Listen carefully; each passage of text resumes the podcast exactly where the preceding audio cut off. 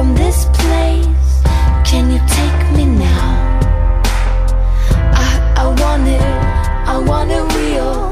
Are you afraid of me now? Bem-vindos, hóspedes, à Estalagem Nerd. Hoje, nós da gerência trazemos até vocês Setembro Amarelo.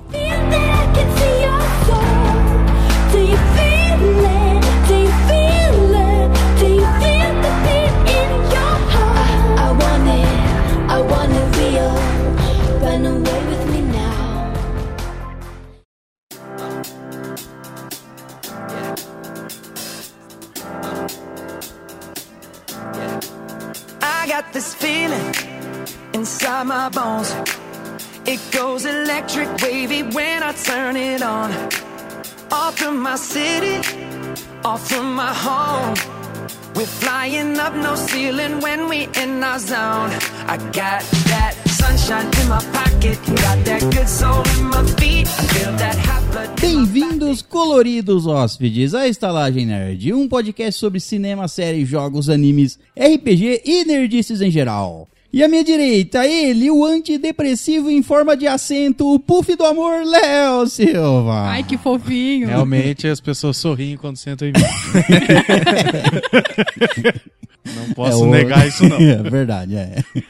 E à minha frente, ela, o antidepressivo em forma de tentáculos, o polvo do amor, Tamires, velho. É pra abraçar com mais vontade. Isso? E mais oito pessoas ao mesmo É tempo. lógico, várias pessoas. abraça todas as partes do corpo ao mesmo tempo. Claro. Ou isso, é.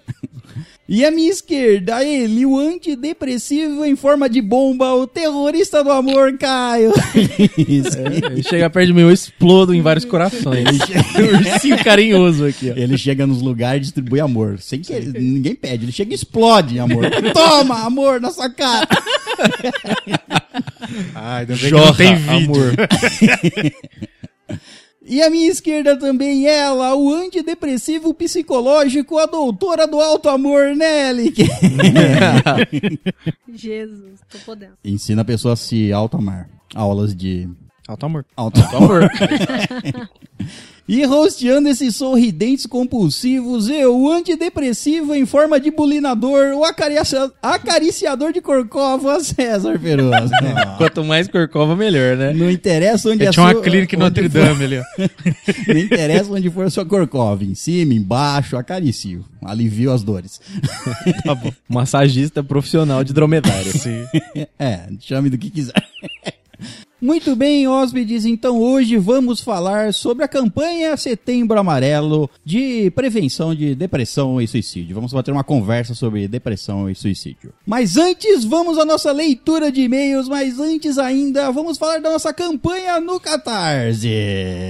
Muitos antes. Muitos antes, é, porque uma coisa antes da outra, então é antes. Que vem outra coisa antes do antes beleza.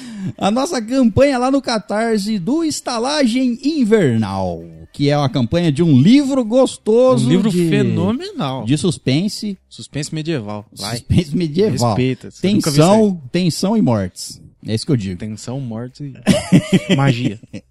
Então, se você quiser ajudar a nossa campanha lá no Catarse, é só pro- É só clicar no link aí na descrição do vídeo ou entrar no Catarse e digitar estalagem invernal ou estalagemnerd.com.br barra catarse. É isso, você pode ver lá o nosso, a nossa campanha. É, a campanha no Catarse é tudo ou nada, então se a gente bater a meta, a gente faz o livro. Então a gente precisa da sua ajuda para conseguir isso. E se não for atingida a meta, o dinheiro é todo devolvido, o Devolvido Catarse pra você. devolve. Então não tem risco lá de você perder o dinheiro, certo? Não, é. Então ajuda lá a estalagem, a estalagem Nerd a fazer esse livro aí que é escrito pelo maravilhoso Lucas Alves Sargento. E eu acho que quem não ajudou ainda tá perdendo, hein? Sem dúvida. Um É livrão. sucesso. É, nós atingimos só 20% da, da, da meta, ainda já foi um mês de, do tempo de campanha. Tem só E mais um mês agora. Tem só mais um mês, é. E é, seria legal se vocês pudessem ajudar, porque É, é, um porque- projeto que a gente gostaria muito de, de, de levar pra frente, de dar É, continuidade. e com base nesse projeto, a gente pode ter ideia de querer fazer outros projetos ou não. A gente tem ideias de outros projetos, mas a gente precisa Que o primeiro saber se são viáveis, né? né? Exato. O primeiro passo tem que ser, tem mas, que é, funcionar. mas é isso. Garanto a vocês que o livro é bom, tá? Eu li, revisei, ajudei com algumas coisinhas, alguns pitacos na história lá, e é isso. É, ajude lá a nossa campanha, confira aí no, no link. E é isso. Se você quer ajudar a Estalagem Nerd, ajude. Por favor. Muito bem, então vamos ao nosso segundo recado, que é sobre os nossos padrinhos e doadores, e temos um de cada. Ô, louco! Que beleza! Meu Combo! O nosso querido padrinho da vez foi ele, João Felipe. João Felipe, olha só que nome bonito. É um nome. Nossa, cara, eu acho que esse cara aí, velho, ele tá certo na vida porque ele é um noviço. Noviço. Um noviço. Cheirinho de. ele não é um novinho, ele é um noviço. Tá bom. Cheirinho de Ele é Deus na rebelde, vida. ele é rebelde. entendeu? É, pode ser. Pode aí ser. depende do- dos meus Tá, colegas aqui que bem. vão continuar. então vai. Um noviço, claramente, que segue ao Deus Todo-Poderoso Aldebaran. Ah, muito bem. claro. é. Ele, bom. ele anda com chifres também? Sim. É a base, né? Entendi. Imagino quais são os dogmas do, Do Aldebaran. Aldebaran. Aldebaran, mas tudo bem. Vocês têm que me louvar e me admirar a todo o tempo. Começa por aí. Acho que os, in- os indianos cultuam esse deus. A vaca é um deus deles. Então ele é um noviço, devoto de Aldebaran e Aldebaran. tem... Aldebaran. O e Todo-Poderoso. tem um rebanho de ovelhas azuis. Caralho. O senhor é meu pastor. É. Exato. Aldebaran é meu pastor. E ovelha não me faltará. Eu, eu tomo conta das ovelhas do Aldebaran. É, acho que isso aí é pra sacrifício. Não sei porque elas estão azul, mas tudo bem. Talvez seja a cor preferida do Todo-Poderoso. Ah, talvez ele seja azul. Seja pra combinar com a alma quando elas forem pro céu. Pode azul, ser. ficar lindo lá em cima. Ovelha tem alma? Meu Deus do céu. Aí eu já não sei. E temos também o nosso doador, que foi ele, Cláudio Pires. Cláudio Pires. Cláudio Pires, que é evidentemente um ordenhador de Minotauro. Meu. Deus do céu. Tem que ganhar a vida Tá de uma bom, forma, né? é, Lembrando que não existem minotauros fêmea. Só pra deixar bem claro aqui que isso e aí é um lembrando fato. que minotauros são todos inteligentes. Tem- eles têm consciência. Eles têm que deixar, né? É, não é um animal solto na natureza. Exato. Cara, ok. você não pode julgar a profissão de, do Não, Não, não, nada. nós só estamos detalhando a profissão, entendeu? Dando imaginação pra quem quer imaginar. Explicitando como ela funciona. Ele é um ordenhador de Minotauro Isso. que mora nas Ilhas Carabenhas. Carabinha. Carabenhas. Onde será que fica o carabe? Carabengas. Carabenga. entendi. é uma outra ilha, é, próxima ali. Minotauro lá não é uma raça, é um, é um clube. Ah, É um Não. clube de sócios. Cara. Isso. então, velho. então, Clube de sócios Minotauro Carabenga. É claro que ele é um ordenador de Minotauro das Ilhas Carabenga, mas ele é Trivolt.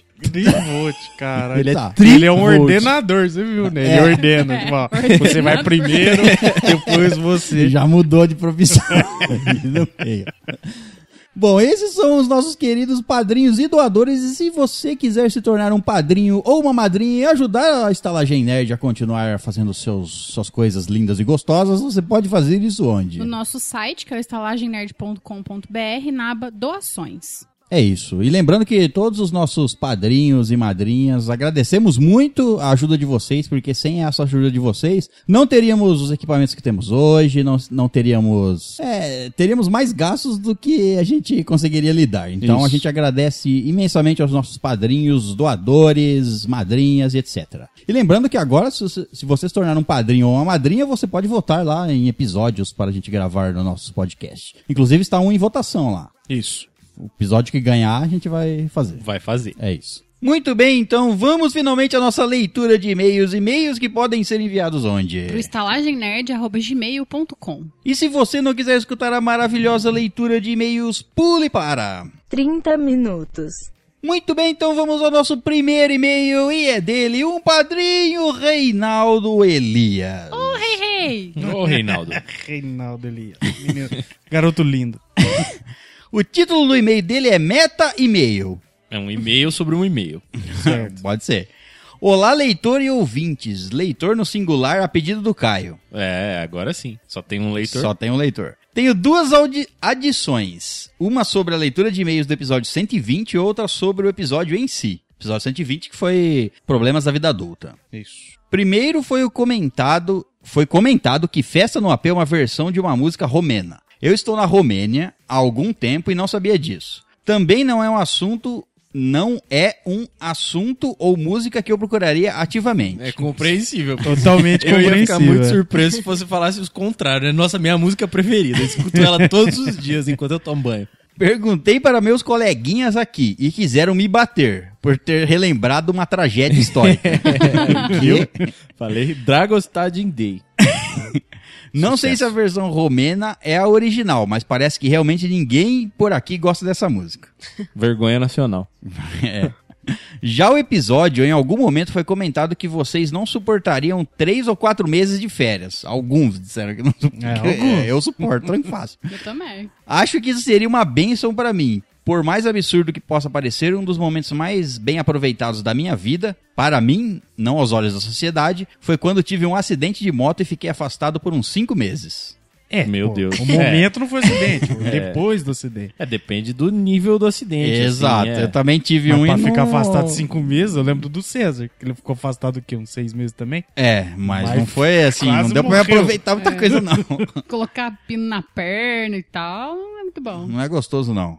Ele continua aqui. Mesmo ganhando 40% do meu salário na época, acumulando dívidas e tendo que ir ao hospital a cada três dias, foram cinco meses muito felizes.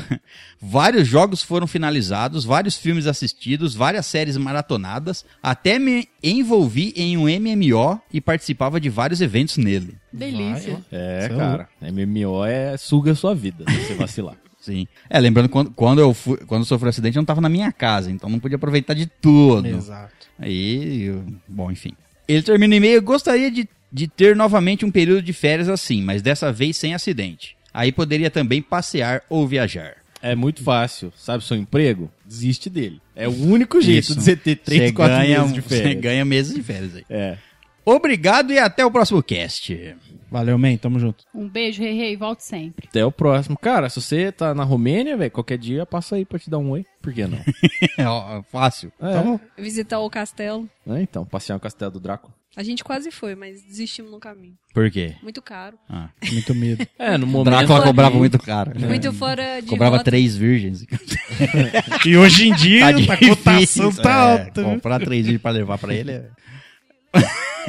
Muito bem. Tá, é. Vamos ao próximo e-mail e é dele, Samuel Ferrer. Oi, Samu. E aí, man? E aí? O título do e-mail dele é Episódio Especial número 100. Ó, ó, esse aí faz tempo, hein? Saudades. E aí, povo cheiroso? E aí? E aí? Beleza?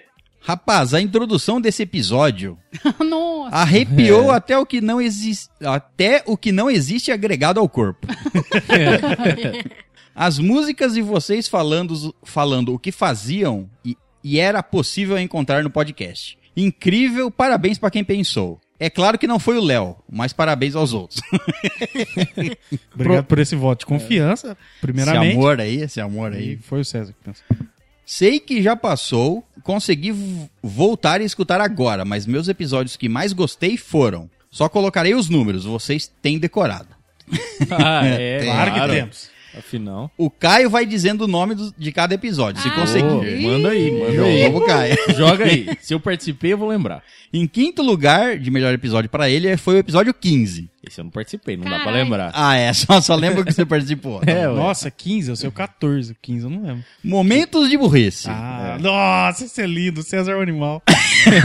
Toda vez que falar desse episódio, eu vou falar a mesma frase. César é um animal. O quarto episódio melhor pra ele foi o episódio 23. Também não participei, não dá pra saber. Dá eu não tava sim. lá. O quê? Você não Mas esse é um ó, episódio marcante, cara. Eu acho que a pessoa que pra entrar na gerência ela tem no mínimo saber os episódios que já foram gravados pela gerência. Ninguém nunca Léo, Léo, perguntou isso aí pra mim. velho. Vamos bolar aquele, aquele questionáriozinho. aquele questionário, Isso, vamos, e ele vai ter que responder na nossa frente sem consultar a internet, obviamente. E aí, se eu falhar, o que que acontece? Se a fa- se falhar, nós procuramos outro, outro mais apto. Mas vai bater Ó, o nós dá, nós dá uma chance pra você estudar. Entendi, tá bom. Não, dá beleza. uma chance Se eu você. tiver uns 15 minutos aí, tá bom. Tá, tranquilo, então. O episódio 23, que é o Amor Incrível Arte de Ferrar. Exatamente. O terceiro colocado pra ele são os episódios 38, 62 e 88. Nossa, ele vai errar tudo. É Não, ele- esse aí não tem como errar, né, velho? Qual é o único que tem três? Ué, tem vários, né? Adivinha que tem três. Mas não é esse. Tá bom. É, Então é o vai, ó. especial de RPG. Exatamente. Especia... Os três primeiros especiais de RPG: 38, 62 e 88. Esse foi o terceiro lugar? Isso. Vou mandar e-mail sobre esses ainda. Afinal, XP. Né? É, e tem o do Making Off também. Em segundo colocado está o episódio 41. A 41 é diante da minha vida, velho. Não tem jeito, velho. O título é RPG Criando Mundos. Hum, Esse episódio foi legal também. Esse aí eu não lembro de ninguém ter falado sobre ele. Já teve outras Já. pessoas que falaram. na né? época, é, na época É. teve. E em primeiro lugar para ele está o episódio 65, Poderes que Gostaríamos de Ter, Nossa, parte 2. Eu jurava que ele ia falar Olha 69. só. Jurava. Foi, esse, foi por esse episódio que mandei o primeiro e-mail, falando sobre as elo, elocubrações do poder da sorte. Ele tá velho com a gente também, hein? Caralho, Desde faz, 65. faz um tempo, hein? Enfim, parabéns a todos que já fizeram parte dessa estalagem e a persistência em permanecer com o objetivo. Um forte abraço. Bom, então esse foi o e-mail do Samuel Ferrer. Obrigada, Samu, pelo seu e-mail. Um beijão. Valeu, man. Tamo junto. É nóis. É, cara, você me desculpa, eu não lembrei de quase nenhum dos episódios. Caio vai estudar e no Não próximo- estava presente. É Não vai fazer o. Saresp da estalagem. Podem mandar que no próximo Caio vai acertar todos. Boa. Eu acho que alguém quis esferrar alguém aí, hein? Só acho. Alguém tá de olho numa vaga aí. ó. acho. Muito bem, então vamos ao próximo e-mail e é dele, Eduardo Santos. E aí, Oi, man? Dudu. Oi, Eduardo. O título do e-mail dele é Tô Feliz Mano. Vou, eu também, cara. Tamo junto, caralho. Olha eu aqui de novo. Desculpe incomodar, mas estou feliz. E por quê? Por quê? Isso mesmo, porque estou ouvindo Estalagem Nerd. Uhul! Ah, eu também tô ouvindo, Isso cara. aí é um... eu ouço mais do que eu queria. Além disso, hoje, depois daquele dia chato no colégio, voltando para casa cansado e sem esperança pra semana, sem esperança Meu semana. Deus, velho, onde você estuda, mano? E hoje é a segunda. Nossa senhora. Encontro no chão 50 conto. O quê? Aí sim. Quando vi, nem acreditei. Me abaixei e peguei e pensei. Caralho, mano, 50 conto de grátis assim, olhei ao redor, não tinha ninguém que parecesse ter perdido essa quantia. Que dó de Porque você perdeu. olha pra pessoa e fala assim, essa pessoa tem cara de Tem quem cara de perdeu. quem perdeu dinheiro. É, aí não. você pega o dinheiro, olha É, pra é a trás. minha cara. A minha cara de quem perdeu o dinheiro. Sempre perdeu dinheiro. Você pega o dinheiro, olha no verso, nele tá escrito sem valor comercial. Zoeira, né? Não, tá escrito se perder, devolva ao destinatário, tal, tal, tal. Esse é um cara prevenido. É. Escreve um todas as notas. O cara dele. recebe o dinheiro e sai carimbando as notas. Até porque isso ia realmente funcionar, né? É, com certeza. Ele continua. Cheguei a perguntar para um trabalhador de uma loja próxima se ele teria visto alguém que poderia ter perdido. Ele disse que não. Então pensei. Cumpri meu dever cívico de tentar encontrar o dono. Não achei, então é meu. É certo, justíssimo. tá e taquei no bolso. Encontrar esse dinheiro alegou, alegrou meu dia porque eu estava indo na farmácia comprar uma coisa. Camisinha. Mas o porquê disso é história para outro episódio. É porque você queria transar, né? Eu Não, espero. guerra de balões com camisinha. Camisinha, Pode É ser. afinal, é muito mais barato comprar camisinha do que balões, né? Todo É, mundo deve fazer isso. É, porque se você enche uma camisinha d'água e joga, é mais difícil o cara defender porque ela é escorregadia, entendeu? Todo mundo sabe. É Claro. básico isso aí. É mais difícil arremessar também. Não, mas aí é a técnica, né? Espero que seja mais difícil ela estourar também. Obviamente. Tô pensando num pinto d'água voando. Você joga. Que, É no pequeno formato, não. Aí você vai tentar pegar ele da forma normal de você pegar um pinto. que, que é? Você pega ele, rap, ele só passa pela sua mão. Que nem um peixe. É, Eu, eu só um imagino bagre. ele chegando na cabeça de alguém. É, tipo, então. pá! Bom, ele continua aqui. Então, depois de adquirir a proteção divina mais 100 de armadura e proteção contra magias e fraldas, não é bem uma proteção. É. E 10% de defesa pro salário e pulmão. Cigarro é caro e dá câncer, não fumem. Isso aí. Porque Concordo quer dizer que você tem um filho, você tem que fumar. Não, porque isso. Não. Se você tiver um problema, você tem que fumar. É, eu não entendi a relação do. Acho que É, isso, que do quando um cigarro. pai abandona o filho, ele vai comprar cigarro. A relação é essa. Tá, Nossa, certo. Após isso, fui para a mercearia que tem no bairro e comprei, comprei uns cebolitos do maior que tinha. E fui seguindo. Claro, Já eu os tenho- eu tenho 50 50 conto? Vou conto, comprar um porra. Vou comprar um cebolitão. Maior que tiver. Me vê um cebolito. Mas qual? O maior. Maior. Porque eu sou foda, tem dinheiro. Eu achei 50 real. Mas cebolitos é só 2,50. Foda-se, sou Foda-se. rico, posso comprar 10. O cara, você é idiota, você pode comprar 20. Mas pra quê, né? E fui seguindo para casa com um lanche delicioso barato que rende igual o salário de político. Caralho, rende bem. Chegando em casa, estava sozinho e aproveitei para fazer aquilo que todo adolescente faz sozinho. Exatamente, pôr o celular com música no talo enquanto toma banho. E cantar como se não houvesse amanhã. Sim. Aham. É, claro. É uma outra forma de Usar os cebolitos de uma forma alternativa. cantar no banho, né? Cantar. Caralho, esse couber é dentro de um cebolitos, velho. Ah, Ele comprou os cebolitos do maior. É, Ah, ah, comprou ah, do maior, tá não. detalhe. tá Puta certo. cebolitos Tá que- bom. Cebolitão. Comprou camisinha, comprou cebolito. Isso. Tá feito, Sozinho em casa. Foi pro banho, Com a musiquinha. botou a musiquinha, encapou os cebolitos dele. Quero ver quantos cebolitos eu consigo atravessar. Isso, fez Ela faz aquela Sabe aquele, aquele brincadeira de arremesso de argola? É Isso, o que ele fez. exatamente. Ficou lá e arremessando as argolas de cebolito. Deita no chão, arremessa a argola, Isso. né? Vê se Isso. acerta. Tá molhado e Mas é mais fácil. Mais fácil ver se acerta. Se for, se ele for flexível, já dá pra comer o cebolito também, ó. Caralho. Vem, já vem. É um rocambole de cebolito. Já vem com sabor. Depende É, da camisinha. Vai, ó, Oito cebolitos de uma vez, assim, cada mordida. Oito cebolitos? Caraca, era um monstro. é um monstro. Lembrando que é um adolescente. Lembrando que é um cebolitos grande. Não é qualquer cebolito, é o maior que É tem. aquele que um é do tamanho de um pneu.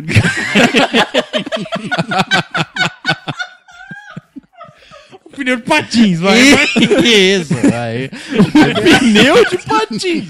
Pô, Lembrando que todo patins tem quatro pneus, né, velho? É patins turbinados isso Tem aí. patins que é de pneu, pô. Pra outros terrenos, né? É, anda na entendi. terra. Isso. Nossa, o negócio já bagunçou. tudo. Nada, tá indo no caminho certo. É, isso aí Tá. até agora tá tudo compreensível. A linha de raciocínio não se perdeu. Não, imagina. Nem se achou também.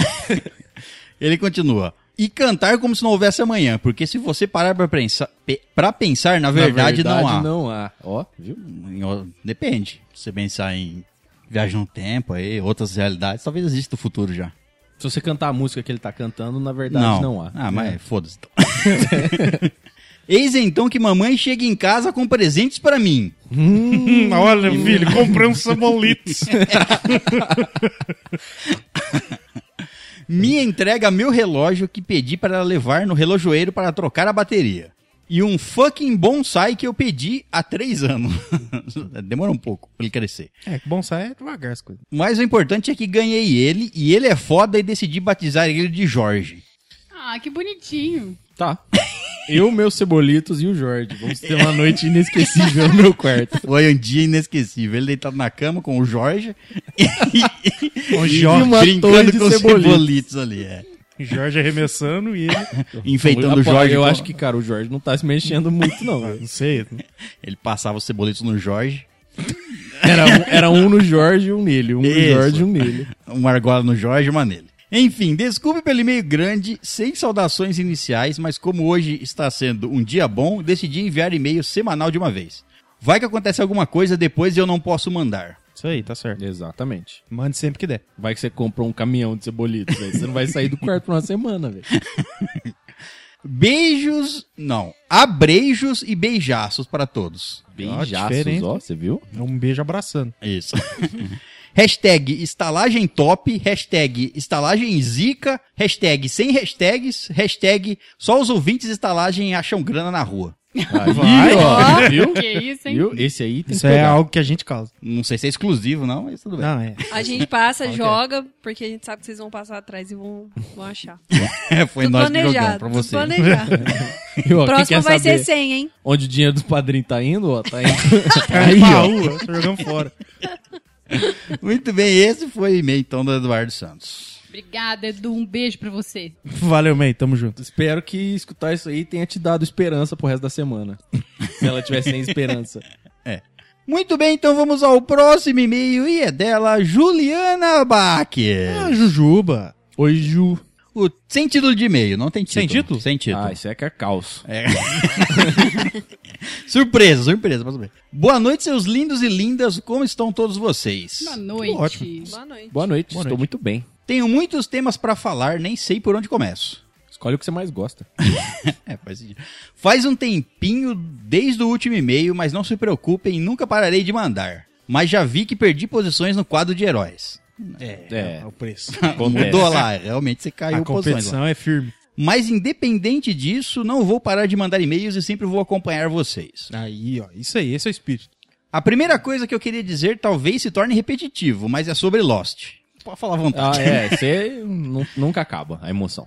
Finalmente terminamos a série. Eu já havia dito que estava assistindo junto com a Amanda e estava adorando. Pois venho aqui reforçar que terminei a série e gostei. Se tornou uma das minhas séries favoritas. Até o final eu gostei. Aí o César Gama mesmo. Hum. Aí já era. Tá certo. É, não, não tem como discordar disso aí, velho, tá? Certo? Estou falando isso porque sei da fama de ela ter um final ruim. Ou que não agradou todo mundo. Mas eu gostei de toda a história e da filosofia dele. Adorei os personagens e me apeguei muito a eles. Senti pena com o final de alguns e felicidade com o de outros. Todo o mistério da série, da ilha, a mitologia dela, as experiências para descobrir os segredos, a relação dos personagens, enfim, tudo pra mim foi cativante e me diverti demais. Agora estou órfã. É, cara, a iniciativa Dharma você nunca esquece. Nunca esquece. Recebeu o e-mail da, da iniciativa Dharma falando que você foi aprovado. Você, você, você não se cadastrou, Não, Caio? Nossa, não. Que. Sinto pena de você. você bem, se cadastrava no site lá da iniciativa Dharma, que eles criaram um site, você entrava, se cadastrava, depen- aí depois de um tempo vinha um e-mail falando que você foi aprovado na primeira fase, aí você ganhava acesso a um local onde você tinha que responder umas perguntas, resol- resolver uns problemas, umas coisas bem aleatórias. Aham. E, e se você chegasse no final, ele tinha um, um vídeo da iniciativa Dharma, feito especial pro site. Olha só. É. Que legal, não sabia disso não. Ela continua aqui. Literalmente fiquei desolada de acabar e não poder estar mais com aqueles personagens. Agora, depois dessa série, nem sei mais pra qual vou. Dá a sensação de que nenhuma série vai ser tão boa. Tem tantas. Já viram Breaking Bad? Eu não lembro se vocês já viram. Eu acho Já, que né? já. Acho que já. É, e eu- essa sensação aí é legal, eu, tenho- é, é ruim. Eu tô, eu tô segurando assistir a última temporada de The Big Bang Theory só pra na minha cabeça ele não acabar. É.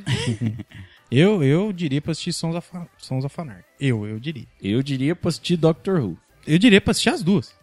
Eu diria pra assistir, sei lá, Arquivo X. É, também é uma boa. Arquivo X é longo. Então, demora mais pro, pro, pro, pra felicidade acabar. Mas os esquema é assistir Sons of Anarchy e mandar e-mail falando o que, que vocês acham. Porque aí eu não fico sozinho nisso, vocês tentam convencer que de, Sons de of repente Anarchy já acabou. Já acabou. Então assista Doctor Who, porque é a única dessas que não acabou. Então você não vai ter essa sensação ruim no final.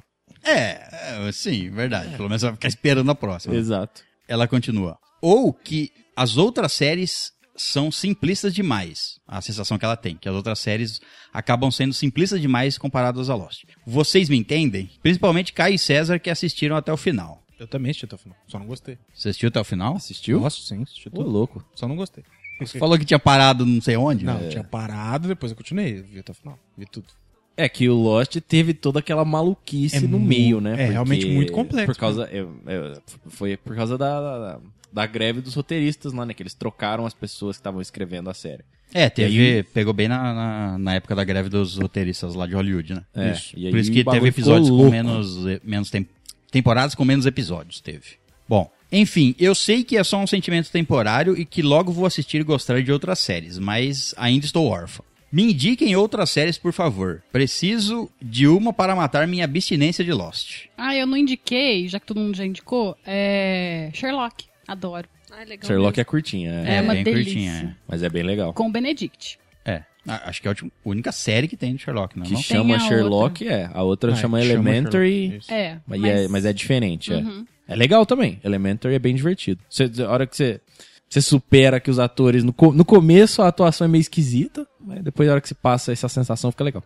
Para encerrar esse assunto, eu sei que está repetitivo e talvez nunca aconteça, mas por favorzinho, podem pensar com carinho em fazer um episódio sobre a série? Nossa, isso depende de muitas coisas. É.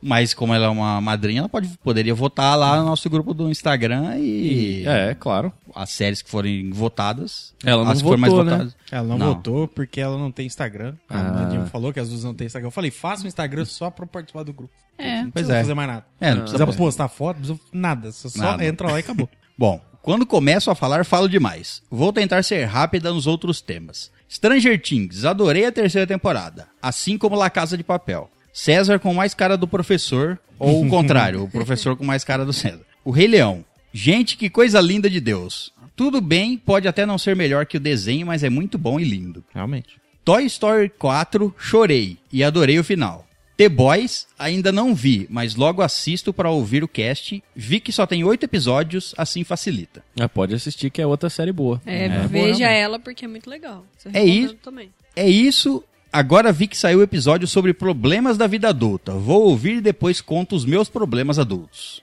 Amo vocês demais, vocês alegam minha vida. Beijos da Jujubinha. Obrigada pelo seu e-mail, gatinha. Um beijo. Beijo, Jujuba. Tamo junto. Beijos. É, que bom. Depois você conta aí o que você achou das outras séries. Qual série você escolheu pra assistir depois? É. Bom, então é isso. Esse foi o nosso último e-mail da noite. Lembrando que e-mails podem ser enviados onde? Pro estalagemnerd.gmail.com Então é isso. Vamos então falar sobre Setembro Amarelo.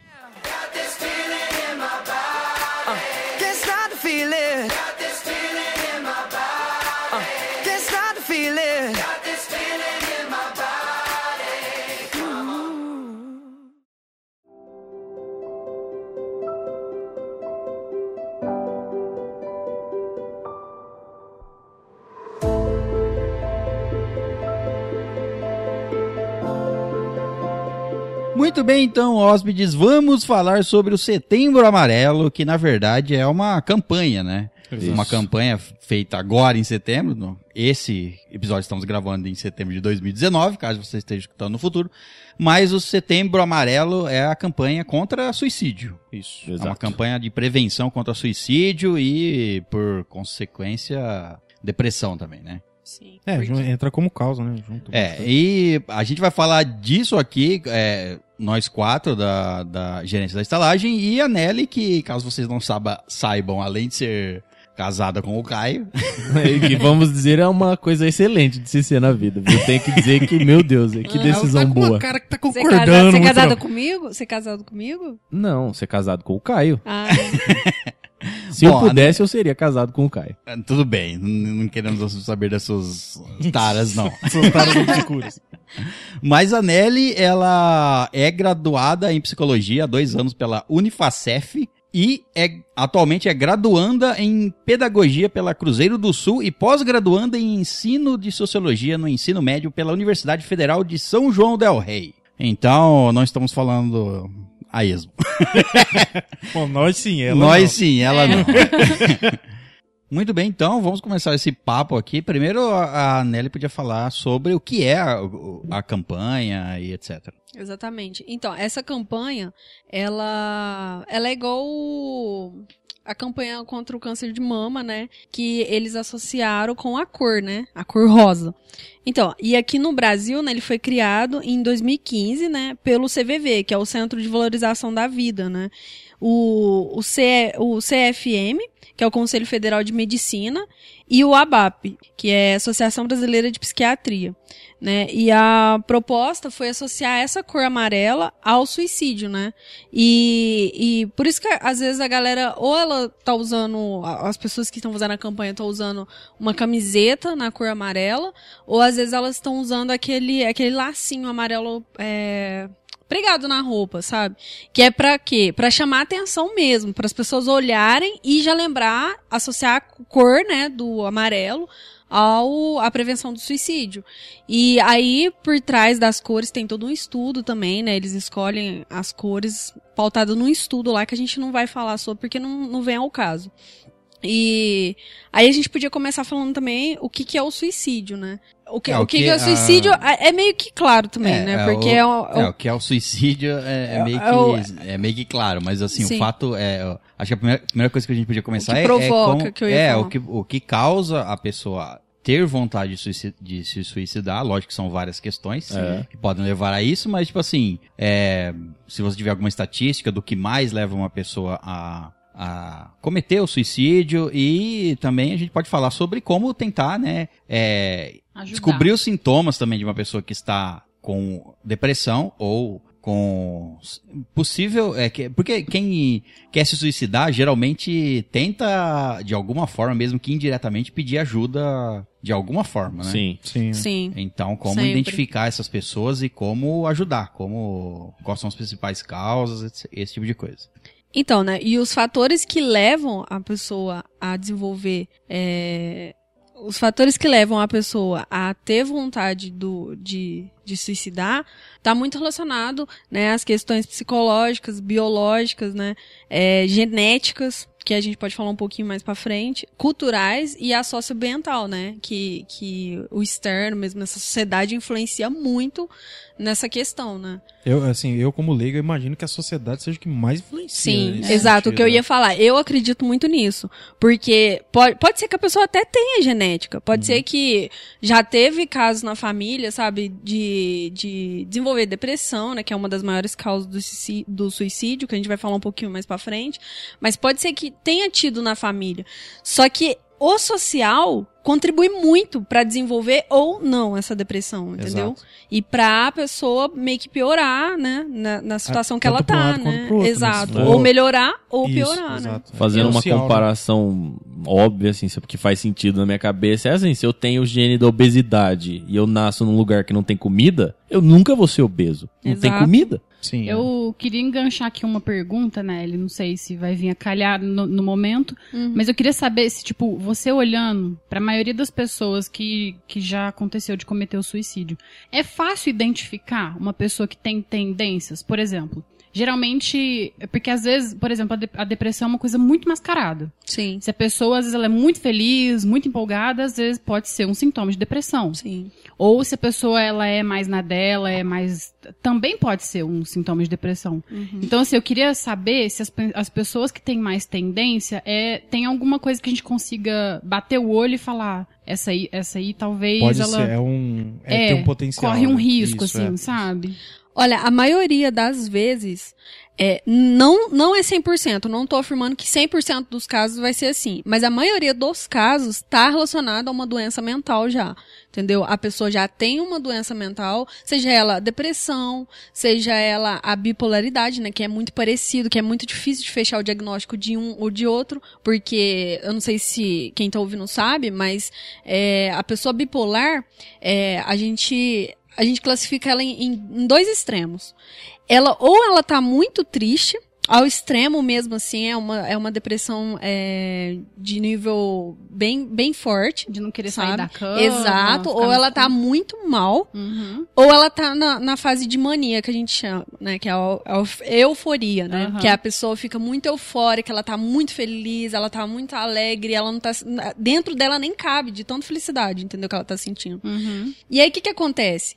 Essa pessoa, é, às vezes, vai ter é, dificuldade de encontrar um diagnóstico, porque na hora que o profissional tá analisando essa pessoa, avaliando ela, ela pode estar na fase de depressão, o que é muito confundido com a depressão. Uhum. Então, a depressão, é, a depressão sem a bipolaridade, ela é classificada em vários níveis. Sim. Então, tem a leve, tem- e vai, vai aumentar, a moderada e vai aumentando. A gente tem uma classificação para essa depressão. Uhum. E às vezes a bipolaridade parece muito com a depressão é, nível já avançado, Avançado, entendeu? Então é, é fácil é, você saber quando a pessoa tem uma propensão para o suicídio, porque você pode associar a, a essa questão que eu falei, que é as doenças mentais. Então, geralmente, a pessoa demonstra por aí, entendeu? Ela vai, vai vir algum sintoma acompanhando, entendeu? Mas Então, seria, seria um pouco mais fácil de enxergar quem já tem um olho clínico pra isso.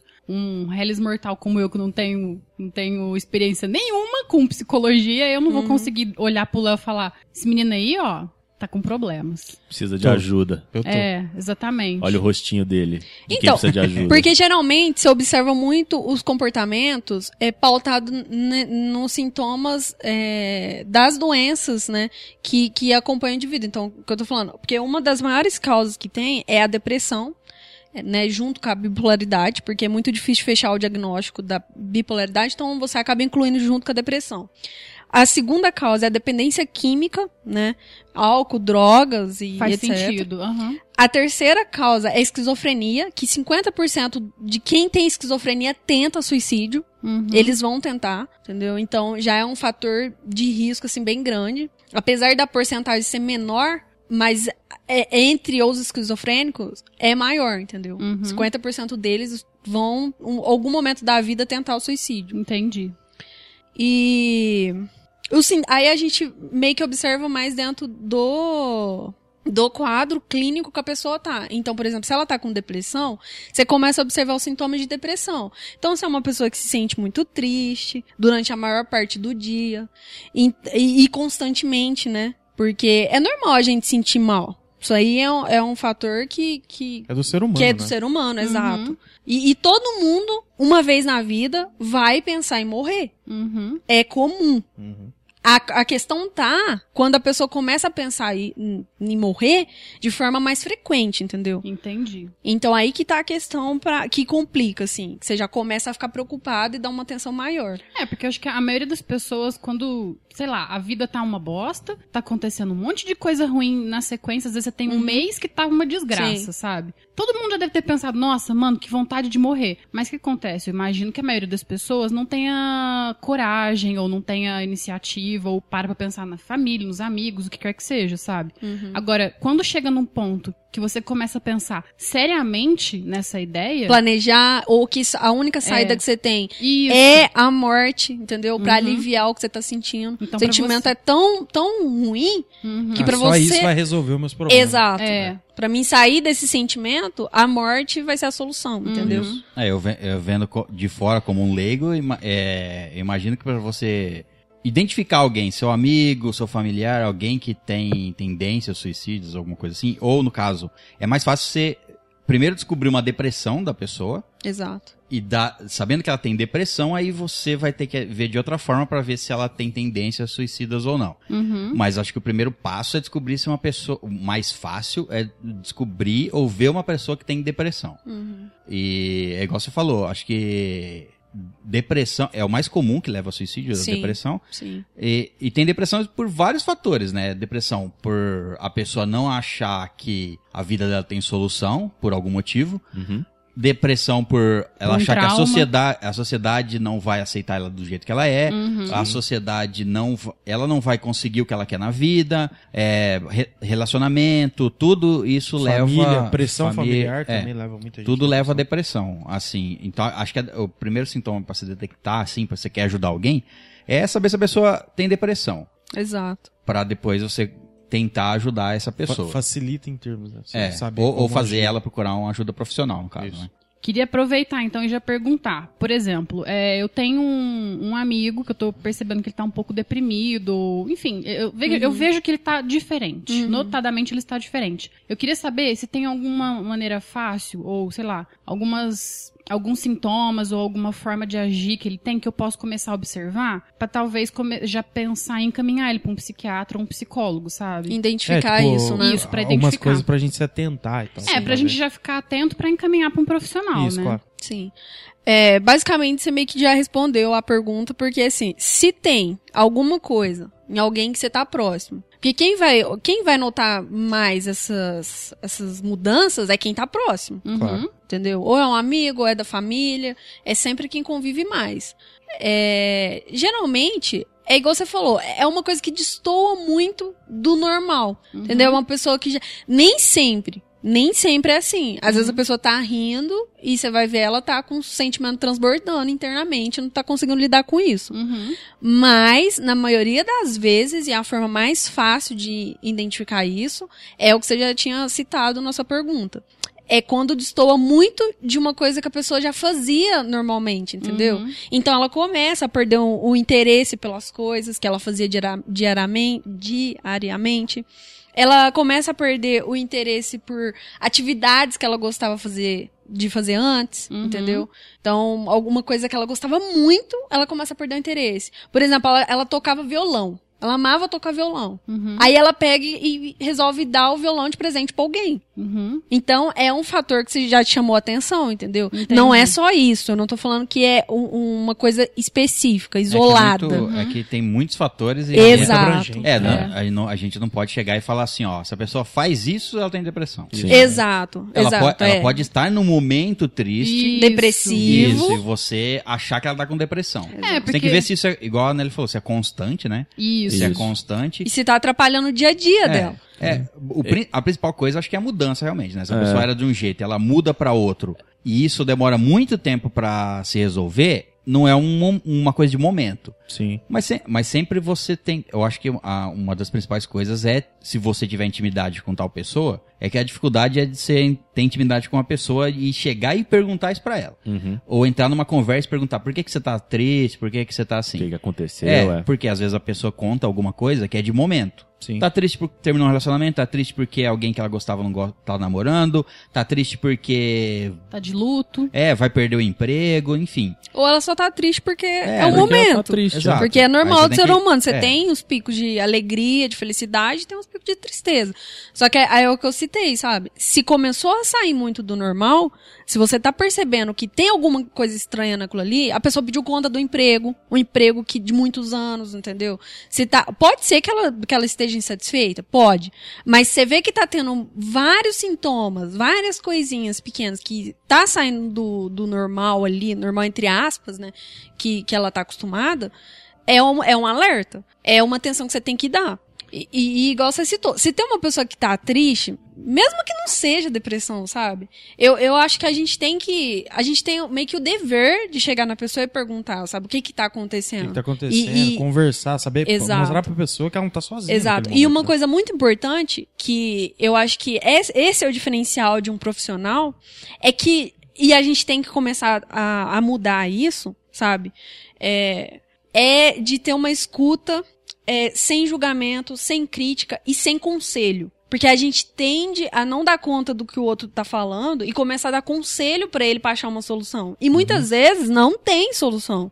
Não tem resposta pra aquilo. É, eu acho que a, a- a coisa, a coisa certa seria você tentar conversar com a pessoa, saber se ela vai se abrir com você e, contar os problemas que ela tá passando, pra você entender se aquilo é momentâneo ou não. Mas e se isso não mudar, uma coisa é que você tendo relação com a pessoa de sentimento, de amizade, qualquer, quer que seja, você vai, igual né, ele falou, querer dar conselho, querer, querer, não, vamos fazer isso, isso tal.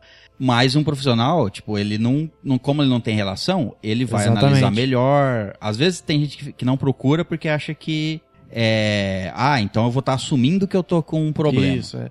Mas o primeiro passo é você assumir que tá com um problema, ou pelo menos para um profissional ver aquilo em você e tentar te ajudar. Às vezes, às vezes você quer, tem um problema, você que tá depressivo ou com tendências assim, você, você tá com algum problema, mas que você não vai contar para sua mãe, não vai contar É. para seu irmão, não vai contar para seu amigo. Exatamente. Uma por vergonha ou por N motivos. coisa que você não vai seja. contar. Aí para um profissional, se você aceitar ir até um profissional ou procurar por conta própria, esse profissional você vai poder contar tudo porque ele não vai te julgar, ele não sabe da sua vida, não sabe de nada e Exato.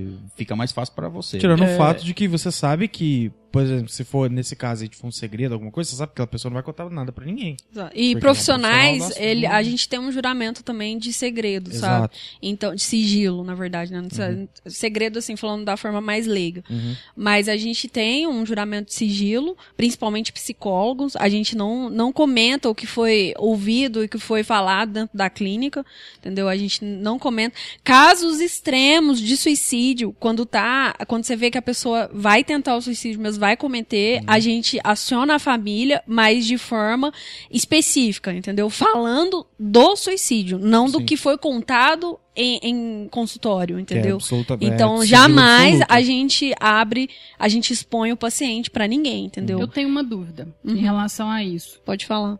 É, por exemplo, se você tem um paciente que ele é menor de idade, muito novinho, enfim, 10 anos, 12 anos, o que seja, e dependendo das coisas que ele te contar, você vai contar pra mãe? No caso, encaixa o sigilo? Como que funciona né, nesse é- jeito? A gente vai julgar, claro, na situação, mas é, é em casos extremos que a gente faz é, aberturas pontuais. Pontuais quer dizer o quê? A gente vai direto no assunto que tá prejudicando ela. A gente vai ficar comentando, não vai dar uma de vizinha fofoqueira, entendeu? Entendi. Ficar falando da vida do paciente. Então, assim, a gente não abre, é, é, é sigilo absoluto. A gente só abre em casos, por exemplo, como suicídio, Uhum. ou ca- casos que ponham em risco a vida do paciente. Pô, ó, É só em casos que ponham a- em risco a vida do Eu paciente. tenho um exemplo pra te continuar minha pergunta. Se Aham. tem uma criança que sofre bullying na escola, Uhum. a mãe não sabe porque ele não vai chegar em casa e não vai. Ele, ele esconde isso. Uhum. Ele apanha ou ele é uma. ele sofre psicologicamente falando. Uhum. É importante, talvez, que a mãe saiba disso pra poder ti- tirar ele da escola ou conversar com os professores, alguma coisa assim. Porque já que é uma coisa que a criança não vai contar pra mãe, você seria responsável por passar essa mensagem, entende? Uhum. Eu não, eu não sei, mas eu acho que, assim, vendo de fora, a Nélia vai responder, mas eu acho que, ah, nesse caso, a pessoa tenta fazer a pessoa contar. Exato. Falar assim, ó, não, conta isso que isso vai te ajudar. Exatamente. Se não for. Nesse caso, eu acho que é até. me- eu acho que até é o mais simples. Bullying, no caso. Contar é, é o mais simples. Se for um outro problema mais. A, uma pessoa mais velha, ou que tem muito, outros tipos de problema mais Graves, né? graves, aí se aconselhar ela a contar isso pra alguém é mais difícil. Mas nesse, nesse exemplo que você deu, tal, eu acho que é isso, né? Você tenta fazer o- a própria pessoa, o próprio adolescente contar isso, ele mesmo, por opção própria, pra Uhum. tentar resolver. Né? Se abrir, né? É. além da gente eh, trabalhar isso com o adolescente em relação à abertura dele com os familiares, que é a, a nossa base maior, né? Que é quem, quem tem que tá perto ali apoiando, a nossa estrutura é a família. É, a gente trabalha nele também, essa questão do bullying, entendeu? Como ele vai receber esse bullying. Porque só é bullying porque eu recebo de uma maneira negativa o que tá acontecendo e não sei lidar com ela. Uhum. Mas se eu trabalho e, e tento mudar como chega nele a questão, entendeu? Como fere ele essa questão, já não é mais um bullying, porque não vai ferir. Engraçado que isso é um Entendeu? dos ensinamentos do budismo. Eu acho a coisa Entendeu? mais linda isso. É gente. legal, né? Mas Porque é, é o- você se fortalece. Sim, Exato. exatamente. É, É. isso que o psicólogo tenta fazer. Uhum. Fortalecer as pessoas, O emocional, né? exato, Pra dar conta do que vem, do externo mesmo. Uhum. E, e é uma coisa muito legal, eu acho muito legal você estar abrindo esse tema pra falar aqui na estalagem, porque uma coisa muito comum que acontece, principalmente na minha área, né, da psicologia. As pessoas têm um preconceito muito grande em relação a psicólogo. Só vai, em- é assim, ó, o que eu mais ouço. Só vai em psicólogo quem é louco, só vai em psicólogo quem é fraco, só tenta suicídio quem é fraco. Uhum. Só, é, entendeu? É gente fraca e a, a, a sociedade acaba marginalizando essas pessoas, sabe? A, a É, pessoa eu- fica além dali. Não, ela, ela nem faz parte mais da sociedade. A pessoa é depressiva, ah, não, ela tem dificuldade de encontrar emprego, ela Então, tem dificuldade é- de conversar, porque as pessoas Isso- não chegam, né? E, é, isso é o consentimento geral, né? E, nesse caso, as pessoas nem sequer pensam em, em quantos artistas famosos e pessoas que você idolatrava que cometeram suicídio. Exatamente. Então, tipo assim, não é nem. é, se você só pensasse nisso, acho que já passava por essa fase. Porque, tipo assim. Tem é, o caso do Robin Williams e, e outros casos, tipo assim, os, eles têm muita coisa é, no questão de. Eles têm um emprego bom, eles têm uma, uma vida com luxo e etc. E mesmo assim, essa pessoa comete suicídio por outros motivos. É, então, você pensar dessa forma que você é fraco porque você faz suicídio, ou porque você não tem coisas, você comete suicídio, porque é uma pessoa que não consegue lidar com aquilo mesmo, tem muitas pessoas que têm muito mais que não conseguiram lidar também. Então, é uma doença, é uma coisa que afeta todo mas, mundo. mas é isso aí que você falou. É uma doença, entendeu? Sim, não, é, né? não é falta de vontade, não é porque eu sou preguiçoso. É uma doença. E aí aquilo como ali fica te qualquer afetando e outra. te minando. É, se você e- e Há tem- muitos anos diagno- diagnosticado como doença. Exato. Como doença. Se é o que as você pessoas não entendem. Nossa, o- o que mais me trinca é nego falar assim, ah, isso aí é frescura. Cara, não faz sentido Não, a pessoa não falar. Vai é- trabalhar, é vai igual- trabalhar que passa. É, É, o que a nossa, gente mais cara. ouve. Cê- Não é assim, gente. Não Ninguém é. quer ter depressão. Acontece. E, e outra coisa, olha o tanto que a sociedade é hipócrita, que todo mundo tem fases depressivas. Sim. Todo mundo, você vive. Só que quem tem depressão permanece nela por mais tempo. Hã? Entendeu? Essa é a diferença. É isso que você você Então- falou ali mais cedo, um negócio que eu não tinha pensado antes, que é quando a gente tava falando do que como você reconhece que uma, uma pessoa pode ter depressão. E você, o que você falou no comecinho ali foi legal, que você tá triste a maioria do tempo. Então você fica triste grandes períodos durante o dia e vários dias em seguida. Exatamente. Porque é o que você falou, você é triste, todo mundo fica. Agora, Permanecer você na tristeza tanto tempo triste assim, não é normal. não é pra ser normal. Exato. E, e da mesma forma que, que quando você tem uma doença. Tô, tô pensando assim, do, do- desse, nessa, desse ponto de vista de quem vai no psicólogo é quem tá louco. Realmente, quem está louco, quem, quem acha que tá doente, tem que ir num, num, num- num profissional pra se tratar. Sim. Isso, é- isso é fato. Você tá com câncer, você vai no médico. Você quebrou a perna, você vai no médico. Você tá com algum problema mental. É, é, é forte falar isso aí, um problema mental, né? Parece um negócio tão horrível assim, pesado, Sim. mas é. E que tá aí na vida E- de todo mundo. E, e isso é uma, é uma doença mental, é uma doença. Então você tem que encarar como uma doença. É, da- fazendo uma comparação assim, a gente fala, a gente só vai no médico quando você tá doente, né? Não, você pode, existe medicina preventiva, não existe? Exato. Você não vai na academia treinar pra você ficar com o coração forte, pra você não ter uma- problema no coração quando você for mais velho. Você não se alimenta direito pra ser saudável. Você tem que cuidar da sua mente do mesmo jeito. Então, você, é, o ideal é você, como a Tamiris falou ali, você, você seguir uma religião como o budismo, é legal porque ela tem vários conceitos que você aplica no dia a dia que você se fortalece.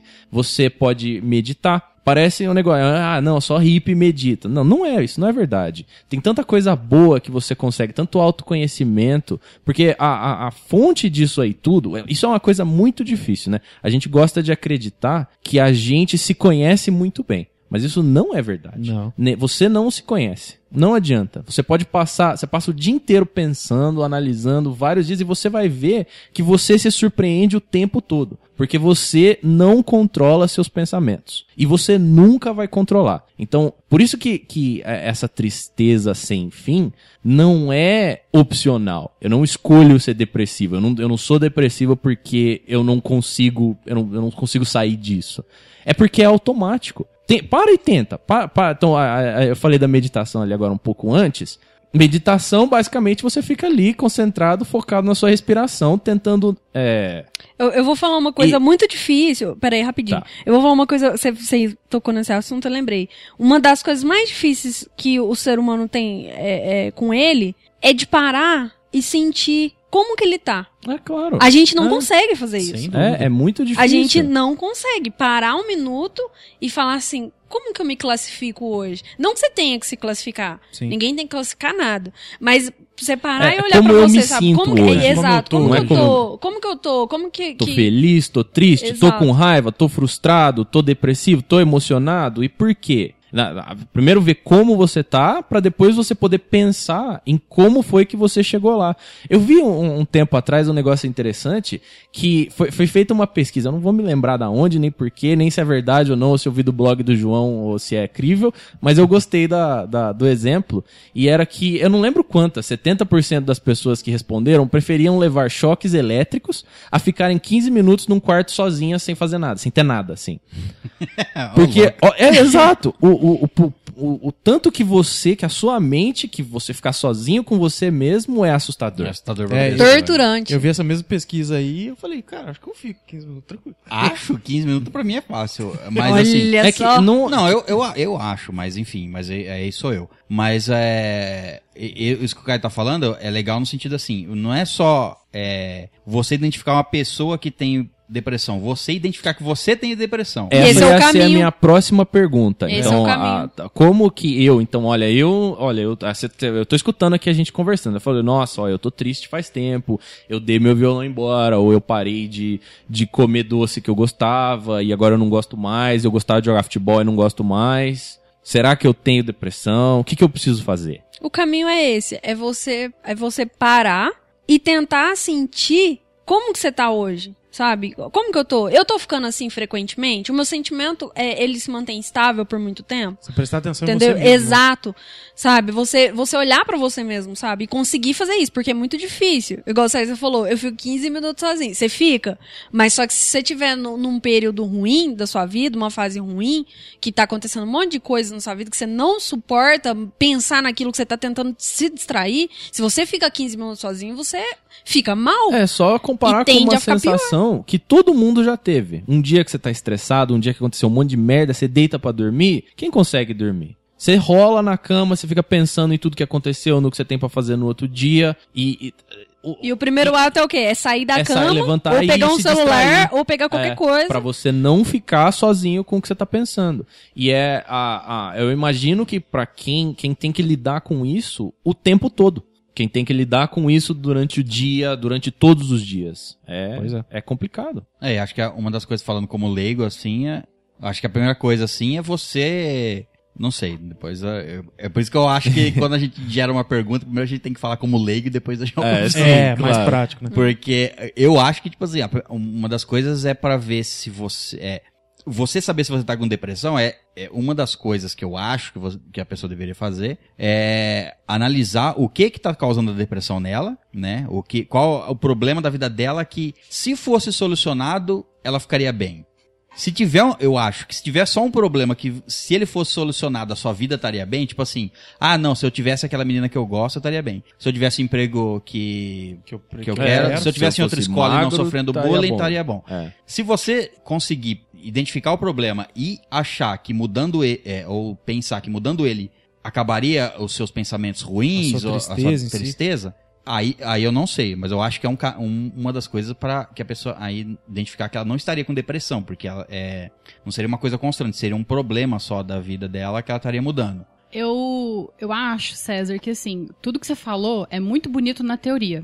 Mas agora eu vou falar como paciente, é muito, muito difícil você conseguir ver as coisas sozinha. Porque se você tá no meio da coisa, no meio da bagunça acontecendo, você não consegue ter clareza pra ver o que, que tá acontecendo com você.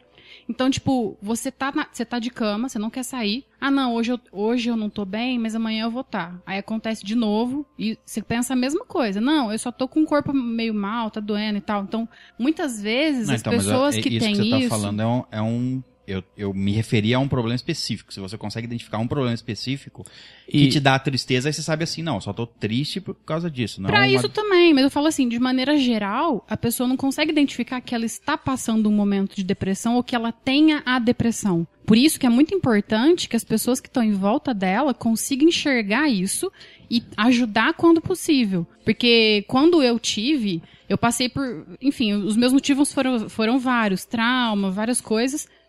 E aí, pra mim, era muito difícil de. Primeiro, era muito difícil de conseguir enxergar como eu tava agindo, o que tava acontecendo e como eu tava tratando as pessoas à minha volta. E segundo, eu acho que mais importante e maior, é muito difícil assumir que você tem depressão.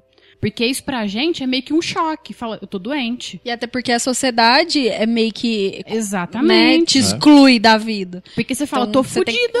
Eu tô Mas- fudida. Ah, puxando a, a linha. Eu, eu discordo um pouco do que o César falou ali. Eu entendo o porquê do, do raciocínio, mas eu acho que é. De novo aí, leigo também, né? Quem manja conversa depois. Mas é. Eu acho que não é só porque é um problema que você consegue ver que é um sinal de que você não não está depressivo. Porque não é só porque você consegue ver o problema que ele tem uma solução. Não é só porque ele tem uma solução que ela é uma solução que você consegue alcançar. E nem E não- sempre você achar que é, é aquilo que tá te deixando triste, é aquilo que tá te deixando triste. Também. Mas mesmo que seja, o quanto isso te afeta. Porque é- eu acho que é muito mais é, importante o quanto é ruim pra você o problema do que saber que- qual é o problema que acontece. Então, nossa, eu tenho o meu dedão do pé torto. Um problema que seria besta, mas eu fico, mano, martelando a minha cabeça o dia inteiro, velho. E as pessoas me zoam por causa disso. E eu não consigo andar direito. E eu fico, aí eu fico depressivo por causa de um problema simples, que eu sei qual é o problema, mas eu não sei lidar com ele. Porque então te é, afeta de uma forma que você não consegue lidar. é realmente. muito mais lidar com o problema do que saber o problema em si. E é outra coisa que você falou é a, a- que eu até tava puxando lá atrás, eu não sei por que, que eu não fiz a comparação que eu queria fazer, que é, a, é difícil você ver o seu problema sozinho, né? É difícil você se entender. É difícil você ir pra academia e malhar sozinho também, por isso que as pessoas pagam personal. É difícil você se alimentar direito, por isso que você tem um nutricionista pra te acompanhar. É difícil um jogador de futebol, um jogador de basquete, jogar bem no campo sozinho, ver tudo o que tá acontecendo. Por isso que tem um treinador. É a mesma coisa. É difícil. o psicólogo, ou o psiquiatra, ou quem quer que seja que te acompanha, ele tá lá pra te acompanhar. Entendeu? Ele não, não necessariamente ele está lá pra te tratar de uma doença. Ele tá lá pra te dar um apoio que você precisa em muitos lugares da sua vida, em muitas áreas. Por quê? No seu físico, no, no seu alimento, no seu dia a dia, no seu esporte e por que não na sua mente? Que, que é uma parte super importante do seu corpo. Que é, eu, eu diria a parte mais importante, porque sem a mente você não consegue fazer mais nada. É, é, os, os dois são importantes. Sim, não, iguais. claro, claro. Não é, eu acho que não é nenhum mais do que o outro, não. O corpo e a mente são importantes. Assim, aí um ponto que você falou também que eu acho importante eu falar assim, que é a maioria, assim, eu, não, não a maioria, eu faço por mim também, né? Eu acho que psicólogo meio que tem um, um preconceito, assim, um pouquinho com os profissionais da psiquiatria. Por quê? Porque muitas vezes você não precisa de medicação. E quando você vai num, num médico, ele tende a passar medicação, até porque a sociedade cobra dele, entendeu? Se você vai no médico, o médico passa exercício físico pra você e não passa um, Ah, que um de médico é esse que eu fui, né? Exato, É. você você chega ao ponto de denunciar no CRM, entendeu? Porque o médico é uma merda. Porque ele não te passou o remédio, você continuou com a dor que você tava. E muitas vezes a dor não é curada pelo remédio. O remédio vai aliviar o sintoma. Mas a dor que o que tá causando não é aliviado. E aí, psicólogo meio que fica meio com o pezinho atrás, assim, com os, os, os psiquiatras, nesse, em relação a esse fator. Porque às vezes a pessoa não precisa de medicação, não tá num ponto de medicação. Muitas vezes sim. Quando é uma, uma, uma depressão ou um problema mais, mais profundo, mais intenso, o sofrimento é muito grande e tá, assim, no nível. É, Corroendo a pessoa por dentro, né? Exato. Geralmente você trabalha com os dois. Você, você aplica a medicação pra pessoa sair no- do momento, né? E começa a fazer a terapia. Mas, é, muitas vezes, você só precisa falar e pensar sobre esses- essas questões da vida, sabe? Só pensar, só falar. E só tentar melhorar. Tentar não se mudar, né? Mas tentar trabalhar isso em você e tentar melhorar essas questões. E outra coisa que o César tinha falado, eu ia comentar, é que é, a depressão, ela não é, é, diagno- diagnosticada por um único fator é, excluído, entendeu? Ela geralmente, quem tem depressão, é, ele não consegue encontrar esse fator, por quê? Porque não é só um, são vários. São várias coisas que vai acontecer. Pode ser por.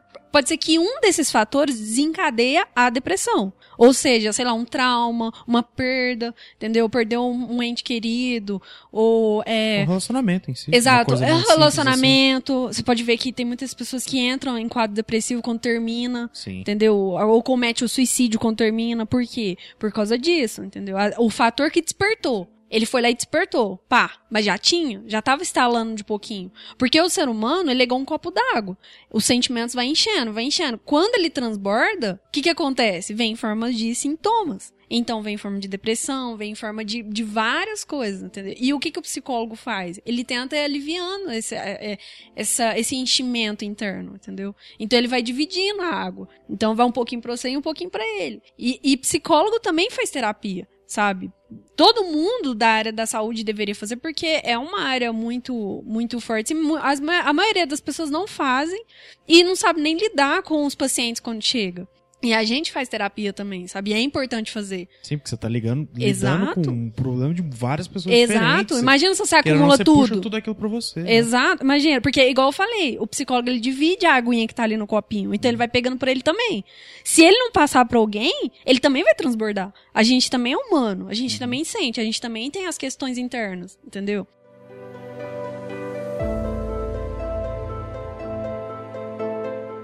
E uma vez o Caio falou pra mim que psicólogo, não sei, ele viu um videozinho que o cara tava comparando o psicólogo com um treinador de futebol. Uhum. E pra mim é exatamente isso. O psicólogo vai ver a sua vida de fora.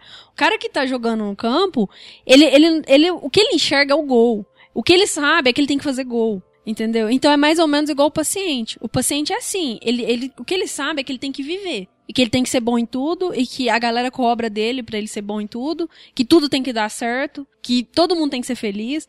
Só que o psicólogo, ele vai vendo a situação do lado de fora. Então ele vai meio que norteando o que ele tem que fazer pra ter sucesso ali, né? E é isso que é o nosso papel. E, e o Setembro Amarelo vem muito pra des- desmi- desmistificar essa questão do psicólogo, entendeu? Que quem vai em psicólogo é louco, que é gente que não dá conta, que é gente fraca, né? Porque a, a maioria das questões é essa. E aí, outros fatores, assim, que também identifica a depressão, né? É, é, é coisas extremas mesmo, sabe? A pessoa acaba. Por isso que é muito é, confundido.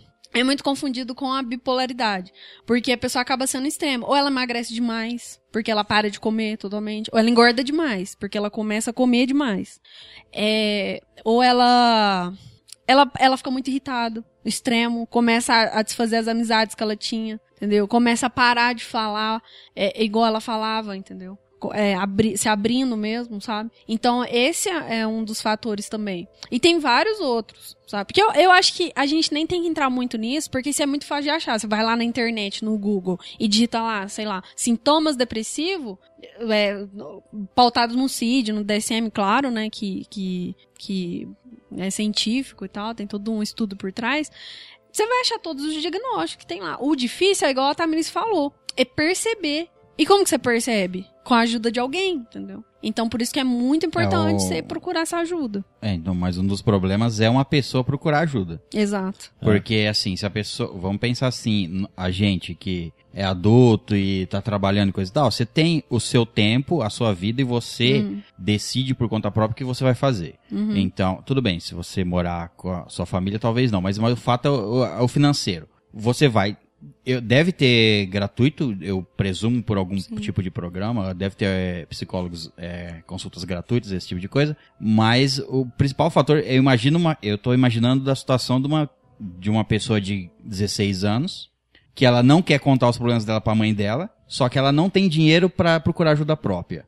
Então, pra ela procurar uma ajuda própria, ela teria que recorrer a alguém. Seja a mãe, ela teria que contar pra mãe, mãe, é, posso, é, tem como você me levar num psicólogo? Você entendeu? E às vezes esse passo que é difícil.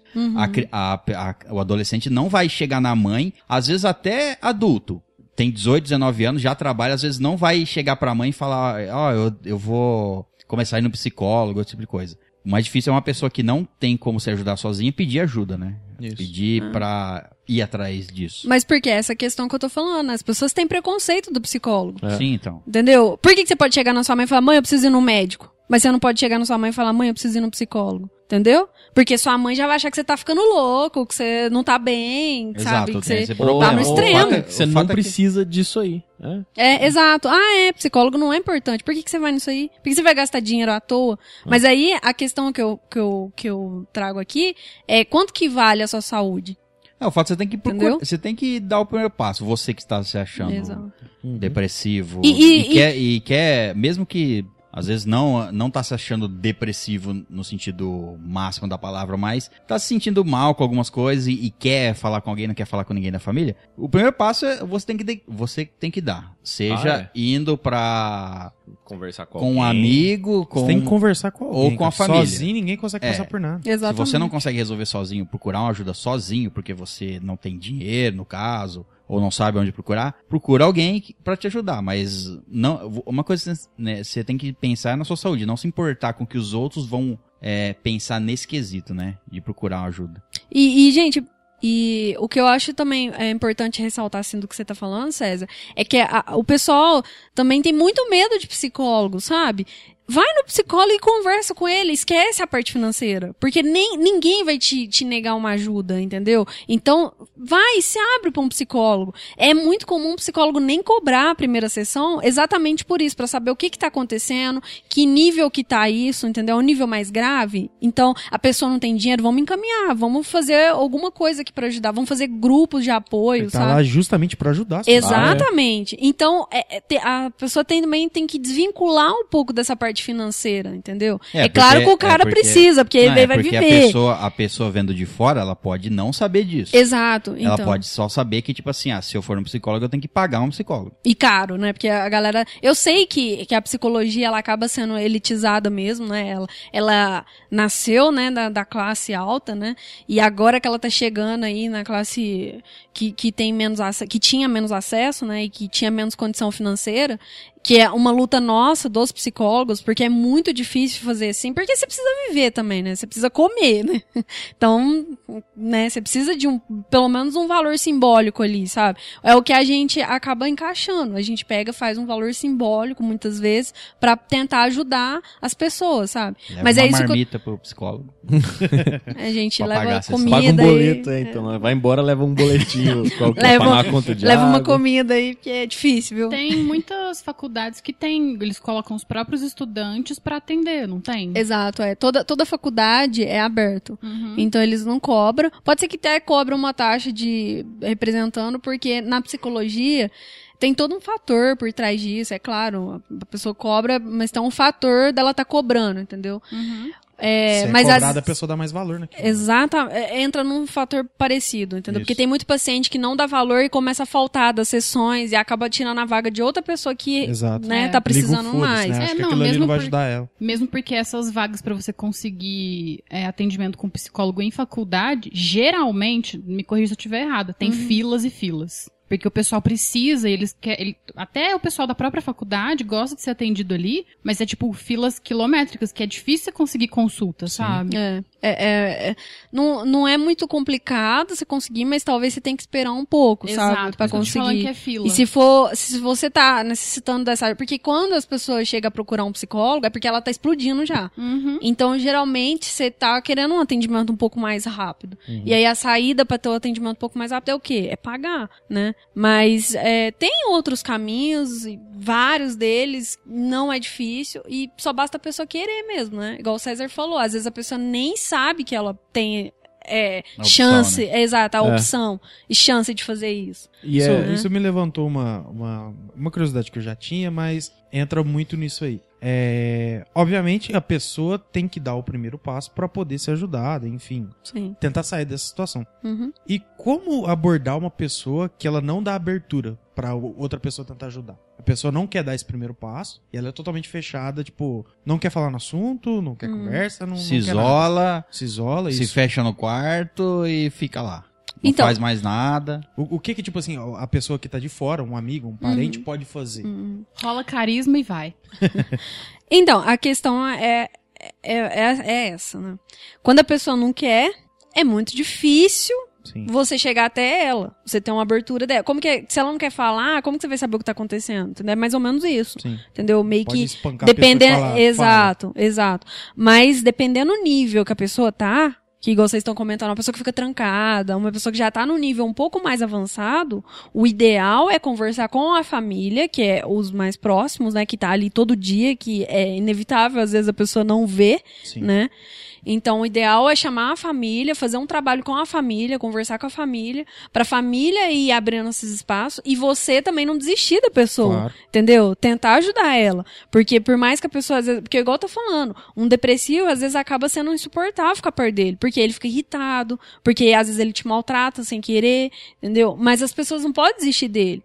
Porque é, é, é a esperança que, que, que Claro, tem ali, é as pessoas que estão em entendeu? volta, né? Exato. Você põe ele pra escutar uma leitura de meia da estalagem. Garanto que uma Traga pra cisada no estalagem. mínimo vai dar. É, então, nesse quesito a gente podia, podia emendar aqui, cada um contar se tiver alguma história pra contar, no sentido se já se sentiu depressivo por algum fator e etc. E o que, no caso o Caio deu um exemplo aí, mas o que você faz, o que a gente faz, o que a gente acha que faz como leigo, para sair de momentos de depressão ou, ou arranjar outras coisas pra se divertir, esse tipo de coisa. Então, alguém tem alguma história pra contar? Eu, eu tenho uma coisa muito curiosa que aconteceu comigo. Faz uns anos já, eu não tava ainda na, na minha fase pior, assim, foi, foi um pouco antes. Tinha um amigo meu e ele tava com depressão, pelo menos ele virava pra mim e falava, ó, eu, eu tenho depressão. E eu perguntei, você já pensou em ir no psicólogo? Aí ele falou, pra mim não adianta. Aí eu pensei, eu como amiga, eu vou tentar fazer o meu papel. Tô indo na sua casa pra conversar. Fui. Quando eu fui, a gente começou a conversar. Eu falei, mas por quê? Ele falou, não, eu já pensei em me matar várias vezes, que não sei o quê, eu já me cortei, parará e parará. Ele até me mostrou sinalzinho e tal. Eu falei, tudo bem, mas você tem que entender que a gente, a gente tem uma vida só. Por que, que você vai desperdiçar a sua oportunidade de, de brilhar agora, cara? Você tem tanta coisa legal nesse mundão, sabe? Então, vamos parar de ser um pouco pessimista e vamos tentar ser um pouco mais otimista com o resto da vida. Tem tanta coisa boa pra viver e tudo mais. Tentei jogar um papo mais alto astral, sabe? Pro lado Mais dele e tudo mais. né? Só que assim, ele tava num nível de depressão tão grande, mas tão grande, que ele foi falando, mas ele começou a me questionar, mas onde que você tá vendo coisa boa? O Brasil, a política é uma desgraça. Tá tudo errado. A natureza, o, o, o ser humano tá destruindo com tudo. O ser humano, ele é, ele é mesquinho. As pessoas são egoístas. Ele começou a falar. Porque o seu amigo, você acha que o seu amigo, mas ele te trai, não sei o quê. Ele começou a falar tanta coisa, mas tanta coisa. Gente, eu saí de lá, falei, eu quero morrer também. Eu quero morrer também, porque ele tem razão. então eu acho assim, que eu tava com a cabeça fraca também, eu já não sabia. Mas ele me influenciou de uma tal forma, eu falei, gente, ele tá certo. Olha que coisa estranha. Tipo, é contagioso, velho, se você não tomar cuidado. Sim, o depressivo Ele tende a fazer isso. né? Meu Deus do céu. E, e- Porque ele vê assim, tudo com- de forma negativa, né? Exatamente. vê o, lado, vê o lado negativo Ele só de tá tudo. vendo isso, por isso Só que ele tá tá, vendo tá vendo o suicídio É. como uma saída. E assim, Ele eu, isso. eu acredito muito na troca de energia constante. Claro. A gente tá aqui, a gente tá gravando, então a gente tá trocando energia Sim, constantemente. Então, naquele dia, eu acho que ele tava com energia tão negativa que ele sugou tudo que eu tinha, não resolveu, a dele não ficou positiva e a minha ficou negativa também. Sabe quando você sai de um lugar exausto? Você fala. Sim, você Ah. tá cansado. O... Nossa, eu fui Psicologicamente, dormir. até fisicamente. Uma- Você sai, É, você. Por isso que psicólogo faz terapia.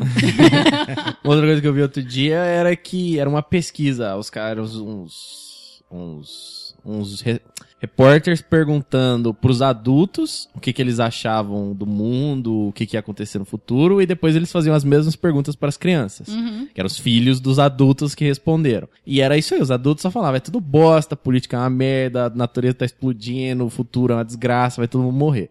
E as crianças falavam, nossa, a vida é uma beleza, Olha o futuro é aí, lindo, é cheio de animal, eu quero fazer não sei o A quê. inocência é uma benção. Por isso que eu amo as a- crianças. a- a- os adultos viam isso aí, se não, realmente, tem futuro, mundo, Ai, que não sei o quê. gracinha. Então, ah, nu- nunca tinha vinculado isso aí, mas é uma, talvez aí, ó. Tudo põe tem dois lados, né? Tudo, Põe- usa- situa- na, nenhuma situação é, é simples, assim, branco no preto. Tudo tem várias camadas de tudo que tá acontecendo. Mas é isso que eu ia falar. Leva pra conversar com várias crianças. É, E uma coisa que o Léo falou ali, tudo tem dois lados mesmo. Inclusive, quem tenta suicídio, sempre ele tem uma vontade de viver. Sempre. Ele tá tentando suicídio pra se aliviar do que ele tá sentindo. Mas ele tem uma vontade de viver. E é aí que. Porque não que- consegue achar outra saída. Exato. né? E você É. perguntou de ajudar um amigo, é aí que a gente entra. Qualquer um que for ajudar. É buscar essa vontade de viver. Mas qual a diferença de um profissional? Que foi igual a Tamiris falou. O profissional, ele tá mais preparado pra receber isso de uma forma que não impacta tanto na vida dele, entendeu? Uhum. Porque, é, é, gente, é, trabalhar com um paciente assim é difícil, porque ele suga a sua energia, É. realmente. E é normal, a gente troca, a gente troca energia. Então, é isso aí. Então, toda, todas as vezes que alguém fala em suicídio, você também tem que prestar atenção e tentar buscar esse, esse, Detalhe, né? esse pingo de esperança que ele tem, entendeu? Uhum. E essa é uma forma também de ajudar. É, e, e buscar coisas para você, você que está se sentindo depressivo, no caso, é buscar formas de, uma, primeiro, buscar ajuda, se possível, é, quer dizer, sempre é possível, bu É. você buscar ajuda, e outra é você tentar sair disso sozinho, ou, ou indo, buscando ajuda, ainda você tenta se ajudar sozinho também. Sim. As duas coisas trabalhando para você. E descobrir coisas para você fazer e, e ser... Preencher o vazio, né? Preen- tá. Exato. E, e coisas que te dão é, vontade de viver ou esperança de viver, no caso. Se a gente pensar, no caso, a política é uma bosta, as pessoas são. ru- A maioria das pessoas são todas mesquinhas e ruins e coisa e tal, e a natureza não sei o quê. Se você está focando nas coisas ruins. As coisas É. ruins, exato. E agora, e quantas coisas boas você está esquecendo de focar ou não está fazendo, no caso, para se ajudar? Isso. E não precisa nem ser nada muito complexo, não, Não vai. precisa, é, Parece, não precisa ser mano, radical, clichê, mas, velho, você para e pe- pega um dia que tá quente e toma uma brisa. O vento gostoso na sua cara. É gostoso. Fica um dia, pensa um dia que você passou. Você passou, sei lá, várias horas trabalhando de manhã, tava cheio, não deu tempo de você parar pra comer. Você chega na hora do almoço, você tá com fome. Você vai lá e come. Comida, qualquer que seja arroz com carne moída, sei lá, coisa simples. E tá gostoso, entendeu? É bom. Ó, uma- mais ainda, você, você passou o dia inteiro apertado, aquela vontade de cagar, você tava no ônibus e não conseguia. Você chegou em casa, soltou aquele barro, aquele alívio interno. Você se sente até mais leve. Vamos valorizar, né, gente? O momento É. do banheiro, do troninho. E porque se você for procurar tristeza e depressão, você vai achar. Você acha? Agora, Da se você for procurar você- coisa Exato. boa, você não precisa ir muito longe, não. Não precisa. Não. É, valorizar então, as pequenas coisas. Exato, é, e, a- e às vezes você não. Tem coisas que você nem descobriu que você gosta ainda, por exemplo. Exato. Uhum. Eu, eu vou falar das coisas simples aqui, porque é isso que eu vou falar mesmo. e- tipo assim, E é pra mim. é, é é é o que é. Pra mim, assim, é, tem muitas coisas que já me deixaram triste e etc. E já tive momentos de. Que eu acho que eu estava com depressão, nunca procurei Ou ajuda. momentos depressivos. É, ou momentos assim. Mas assim, é, tem muita coisa que você olha de forma positiva que fica. A vida fica boa. Assim. Sim, fica bela, né? É, não, e tudo tem, tudo tem solução.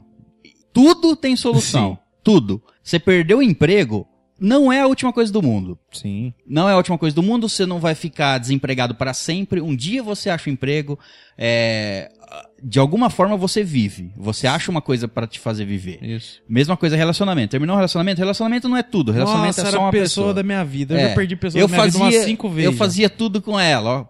Ache, você vai achar outra pessoa pra fazer. Ah, É. Eh, Se você não tem amigos, procure amigos que gostem das mesmas coisas que você. É, a pri- é o básico pra você procurar. Uhum. Hoje em dia é muito mais fácil você procurar pessoas que têm a mesma coisa, que gostam da mesma coisa que você gosta, porque a internet tá aí pra todo mundo acabar se conhecendo de uma forma ou de outra. Isso. Você arranja amigos, nem que sejam virtuais, lógico que pre- é preferível você arranjar seus amigos presenciais. Mas não é inválido, amigo. Não é inválido. distância, Não é não. Aju- e ajudam- muitas amizades à distância e, E gente ajudam- que é amigo. E ajudam bastante. Igual nós aqui temos os nossos hóspedes, a gente É. criou amizade com alguns deles, algum, a- alguns tornaram gerentes. Exato. é. É, enfim, então é, é assim, o básico pra mim é, é, eu me diverto, eu me divirto fazendo outras coisas. O meu dia de trabalho pode ser uma bosta, pode ser ruim, mas eu chego em casa, coisas simples, eu vou falar de coisas simples, tipo, Tirar a- sapato. não, é, assistir, assistir umas coisas simples que nós fala aqui nos nossos episódios. É assistir série, assistir um anime, Uhum. é, ver um filme legal, é. Sei lá, ver um vídeo no YouTube de coisas legais. Ver um vídeo no YouTube de alguém viajando é, para outro lugar do mundo que você não conhece. Exato. Tem gente fazendo trabalhos diferentes do que você conhece. Escutar um podcast só pra você dar risada. Exato. Sair daquele momento. ruim. É, tem várias coisas que você pode fazer pra se divertir, é, não pra divertir só pra esquecer, mas coisas que você que te dão ânimo de continuar. Exato. A- a- através disso você conhece amigos que gostam da mesma coisa, é, puxam o mesmo tema. A partir daí você cria uma amizade, começa a fazer coisas juntos. O, um exemplo que eu dou aqui é o RPG, no caso. É, Sim. se vo- é, é uma forma porque o RPG você pode jogar online, pela internet, obviamente, com alguém mestrando e pessoas tudo, todas conectadas por algum programa. Mas assim, ah, o, o, você, se você conhece, consegue montar um grupo pra jogar, você se diverte. É, aquele dia que você joga, você dá risada, você cria amizade com as pessoas, Sim. você cria novos amigos, descobre outros, outros gostos, esse tipo de coisa. Então, são coisas simples que às vezes te dão mais vontade de continuar. É, o legal do, do RPG é que o próprio processo criativo que você exerce ali, ele faz muito bem pra sua saúde mental. Ah, então, Exato. É uma ferramenta perfeita. só isso daí você já, já dá uma ajuda enorme, assim, pra tua Sim. cabecinha. né? Exerce tanto criatividade, é, você fala. Improviso. Improviso, você Atenção. trabalhar em grupo, atenção a detalhes, enfim, infinitas coisas que o que o RPG traz e ajuda muito você mentalmente. E, E e assim, fa- e assim, falando como profissional também, a estalagem, ela é uma forma de distração muito boa, sabe? Pra, pra quem tá num momento assim, sabe? Que acaba sendo uma válvula de escape. Às vezes é só ouvir, você não tá falando, mas você tá sentindo, entendeu? Sim. E é um momento que, que, igual o César falou, é um lugar que te dá sugestões de coisas legais pra você fazer, sabe? Porque nada mais é do que isso que os meninos vêm fazer aqui, né? Todo dia. É, é trocar essa energia positiva, é sugerir coisas legais pra vocês fazerem, entendeu? Então é um filme legal que a galera assistiu e, e dá meio que um resuminho pra ver se bate ali com o que você tá procurando, né? Que se, se faz sentido pra você, porque a gente só gosta do que faz sentido pra gente. Então, os meninos trocam isso. E eu acho muito legal o que a estalagem vem fazendo, sabe? Pro, pros ouvintes, assim. Aí, Porque vezes- é uma troca legal. E às vezes uma coisa simples, assim. Exato. Às vezes você tá. É, por exemplo, você tá na escola, tem 16 anos, 15 anos, sei lá, tá na escola, se sente depressivo, acha que você não tem namorada, não, você se acha feio, sei lá, não, vai, não tem amigos, não sei o que lá. Você conhece uma. eh, Tudo pode mudar com uma coisa bem simples. Você conhece uma pessoa. Isso. Você conhece Muda uma pessoa que ela, ela tá falando sobre uma série que você já assistiu, tá falando sobre um jogo que você jogou. Você conhece essa pessoa. A partir dessa pessoa, você pode conhecer N número de pessoas, você criar um outro grupo de amigos que você nem fazia ideia que existia. Você porque você começa a fazer parte do mundo totalmente É, você diferente. conhece uma pessoa que ela conhece mais cinco, e aí você se torna amigo daquele grupo. Exato. E é, a sua vida muda, você, conhece, você começa a fazer coisas. uh, Amigos que você não tinha, você ganha. Então, tipo, por isso que é bom você procurar primeiro coisas em comum, que você, por uma coisa simples, Ah, você pode mudar a sua vida. E veja aí, agora é minha vez de contar a minha história. Eu tenho duas pra contar, não dá pra contar uma só. Porque por causa desse assunto que você puxou aí agora, da, da, dos amigos que você conhece. Você conhece uma pessoa e fica aí pra vida. Eu conheci. Então, quando eu era mais novo, eu jogava Gunbound. Joguinho online. Joguei também, adorava. Então, aí, jogando, fui conhecendo gente assim, acabei esbarrando com uma pessoa daqui de Franca. Por, por coincidência, começamos a jogar junto, ficamos amigos, começamos a sair, conheci uma- um grupo de amigos que são meus amigos até hoje. Um deles é o Fábio, que veio, veio jogar o RPG aqui com a gente. Eu conheci ele porque eu conheci um cara que jogava o mesmo joguinho que eu, aleatório na internet. É, contando rapidinho assim, por exemplo, eu é, co- conheci pessoas online que depois eu conheci, é, mas assim, teve um grupo de amigos que é, eu trabalhava num local, não era aqui em França, em Franca, é, eu trabalhava no num an- antigo emprego e lá eu conheci uma pessoa. Essa é, é, essa pessoa que trabalhava lá tinha um primo que a gente começou a falar de um tema, ele falou: ah, meu primo tem bastante jogo, não sei o que lá. Aí, acabou num dia que eu fui na casa dele, conheci o primo dele, através do primo dele eu conheci mais três amigos, a gente e foi desse grupo que formou um grupo de RPG, que eu joguei por lá há mais de cinco anos, grupo, antes de mudar de lá, e, eu, e eles são meus amigos até hoje, de lá, agora a vida separa as pessoas, mas, tipo assim, eles é, foi um grupo que eu me relacionei, tipo, sete anos da minha vida, e foi uma época incrível, assim. É, isso, é legal. Pois E- é. E, e tudo muda assim, de uma hora pra outra. Não é porque está num período ruim que vai continuar ruim. Sim, tipo, eu não tenho uma história, mas só pra encaixar nisso aí, por exemplo, eu, é, na época da escola, eu, eu estudei com meu primo, o Bruno, que até já gravou um episódio aqui com a gente. E ele tinha estudado com outro rapaz que eu conheci, veio a ser o Neto, que é o meu melhor amigo até hoje, conheço ele faz 12 anos. O Neto conhecia o Guilherme, que, que é irmão da Eduardo, que já fez arte pra gente e tal. O Guilherme já participou de vários episódios. O Guilherme eu conheci o Marquinho, do episódio de RPG. O Marquinho eu conheci o Vitor, o Vitor conheceu o César, o César conhecia a Tamires e... Você vê, tipo... Tá todo É mundo aqui. cadeia. É, a cadeia, ó- olha até onde vai, por causa de uma pessoa. Então, é, é assim mesmo. Eles me conheceram através do Caio. Ah, e, a- e aí o que é válido contar é como que eu conheci a estalagem também, porque a gente escuta, né? A gente recebe um monte de e-mail de ouvinte falando que conheceu, que anima os dias a escutar e, e deixa mais alegre, e pra mim foi a mesma coisa. Eu sempre fui, a Nelly sabe, ela não é assim. Eu sou. Eu sempre fui uma pessoa muito positiva. Eu vejo sempre, é muito difícil eu acordar triste. Tem, acontece. Quando acontece, eu acordo triste de verdade. Meu Deus, velho. Dá vontade difícil sair da cama. Mas ah, eu sempre vejo o lado bom das coisas. É igual o que o César falou ali. Tudo tem solução. 99% das vezes, na minha cabeça, tudo tem solução. Vê um problema, já tem 15 jeitos de resolver o problema na minha cabeça. além do que tudo é passageiro também, né? Isso. Menos o motorista. Ok. É, tudo passa mesmo. Até a uva, né? Falaram que podia fazer piada, tô fazendo.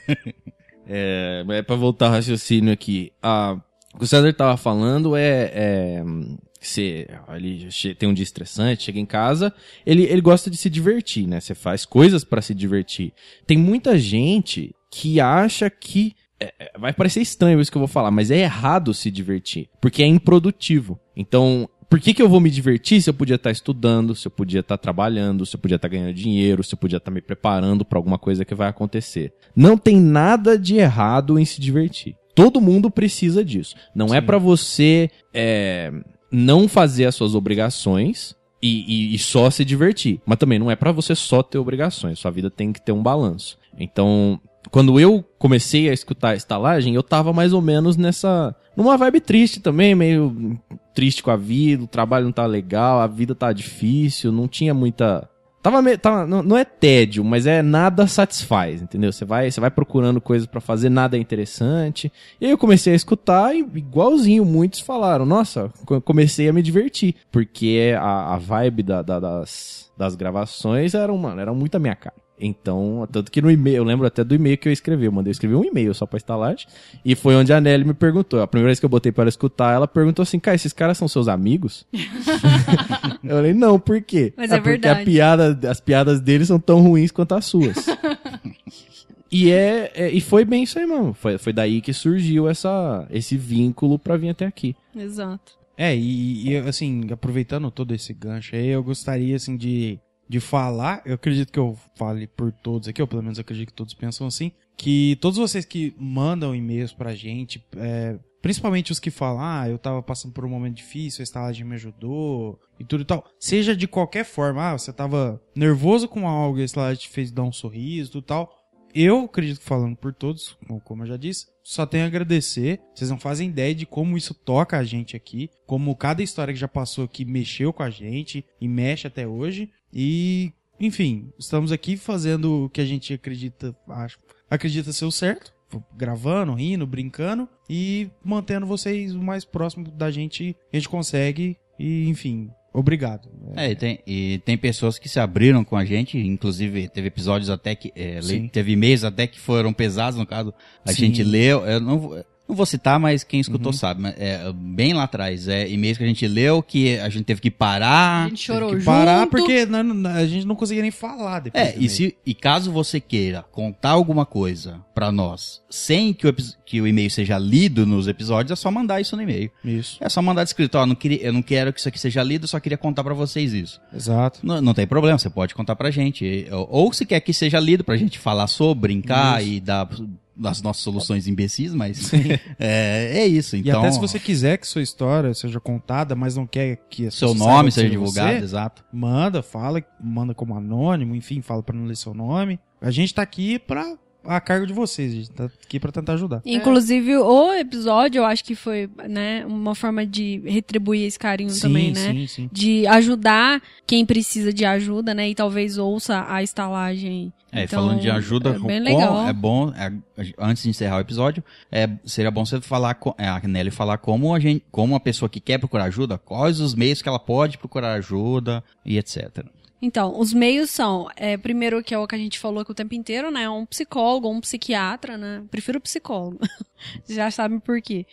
É, o outro é o CVV, que é um Centro de Valorização da Vida, né? Que eu já citei, que é uma ONG, é que ela é, ela é especialista nisso, em ouvir as pessoas sem identificar, sem nada, só ouvir. Alguém, você vai ligar lá, é 188, você liga, funciona 24 horas por dia e o ano inteiro. Você liga, eles vão te atender e alguém vai te ouvir. Alguém só vai ficar te ouvindo, entendeu? E tem, tem é, na capital, em São Paulo, né? O número vale para todos e inclusive tem aqui na nossa cidade também. É, você pode procurar o CAPS, né? Que no caso seria o CAPS 3, que é especialista né, dessa parte, né? De saúde mental, né? Que é, é um lugar que faz esse acolhimento, que tem vários profissionais que vai dar suporte. E, e que é tudo isso aí que eu tô falando assim, é, tem na forma pública, né? É, o psicólogo e o psiquiatra é, tem particular também.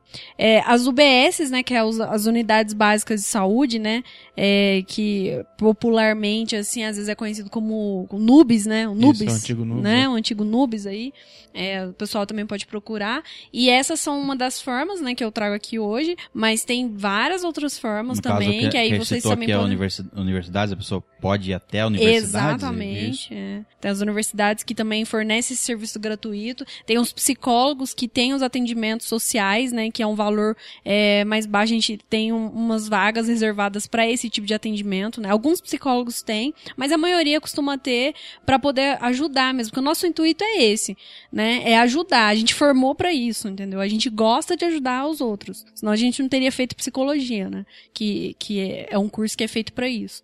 E E eu voluntario a Nelly aí. Porque pra mim tem sido uma experiência legal viver com ela aí esses últimos Caio anos. já casou certo, que ele já... Ah, é. Acho que é porque que eles ca- que É, ele casou. é gratuita. Ele falou assim, é, exato, vou ficar louco aqui mesmo, então... Ela não pode fazer terapia comigo porque nós somos casados, então seu Sim. psicólogo não pode ser um amigo ou um parente próximo. Porque aí eu tô dentro do campo, né, de futebol, aí eu não vejo a situação tão Exato. clara. Exato. Mas tem várias coisas que ela fala, que ela pensa, que já me fizeram refletir muito, assim, sobre as escolhas que eu tomo, sobre como eu vejo a vida. E são coisas, assim, que estão completamente fora da minha área, da minha experiência. E, Então tem sido uma. É uma visão muito diferente da minha. Isso aí tem ajudado muito. e aí eu queria disponibilizar, né, assim, também, é, o meu tempo também, se alguém precisar, pode me chamar, né, É, no- ou se alguém chat. precisar, não só nesse sentido, mas precisar Exato. que você dê a- a informações pra onde Sim, a pessoa procurar ajuda. Sim, não, é, né? eu falo nesse sentido, qualquer apoio, assim, Que precisar, né, é, né? que precisar, precisar conversar, sabe? É, precisar de terapia também, vocês podem procurar. Agora eu tô fazendo atendimento online também, então eu consigo fazer com quem tá longe. É, eu tô disponível pra quem quiser conversar, pra quem quiser trocar uma ideia, pra quem quiser esclarecer dúvidas, sabe? E eu acho que o pessoal também da estalagem também tá, Sim, então sempre que vocês nós, né? precisarem, a, a- o diferencial que eu tenho é que eu sou uma profissional, né, da área. Eu estudei pra isso e eu vou ter um embasamento mais científico, né? Mas os meninos também, eu tenho certeza que eles vão ter uma escuta ac- acolhedora que vai é, acolher todo mundo aí que tá precisando e que, que queira falar sobre algum assunto aí com eles. E, igual o César falou também, ou não, se não quer falar. Se não quer falar de forma individual, também pode mandar um e-mail aí, né? Os meninos lerem. É, lerem. querendo ser anônimo ou não. É, leia um enfim, e-mail. pode mandar um e-mail. Estamos aqui pra ajudar no que for necessário. A estalagem só existe porque Por causa de vocês. vocês ouvem. Exato. É isso aí. Bom, então é isso. Antes de encerrarmos os nossos recadinhos finais aí, é, e despeçam-se. Lembrando que vocês podem mandar e-mails pra gente por onde? no estalagemnerd.gmail.com. Bom, eu vou aproveitar aqui então pra me despedir. Eu já quero.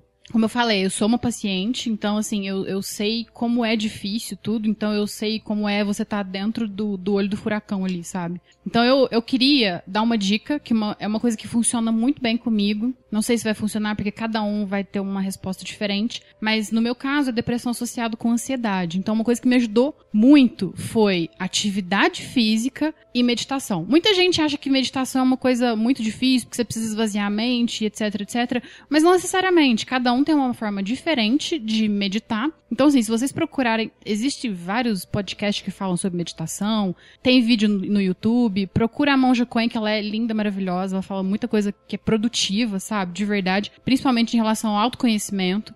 Então, assim, é, procurem, pesquisem e se você acha que você tá angustiado, tem ansiedade, tá começando a ficar meio esquisito, meio com depressão, tenta fazer uma atividade física, porque a, a relação hormonal que isso traz pra gente é magnífico. Sério, é ajuda muito, muito mesmo. Então, dependendo do seu nível, às vezes, de ansiedade e depressão, só com atividade física você já vai conseguir regular muito bem, E sabe? às vezes você descobre uma coisa que você gosta de fazer e conhece É, pessoas. exato. E assim vai, né? Então, o meu caso foi fazer arte marcial. Gente, como é bom dar pancada. Como eu fui andar de skate, andei 10 anos de skate. É, não, então, Então, e, tá aí você vendo? pode, no, no caso das artes marciais, no caso numa uma academia, por exemplo, é, você acaba conhe- pode conhecer pessoas que Sim. E, geram e outros- tem outras Exato. coisas. A arte marcial, ela tem um outro benefício ainda, além dos outros esportes. Defesa é- pessoal.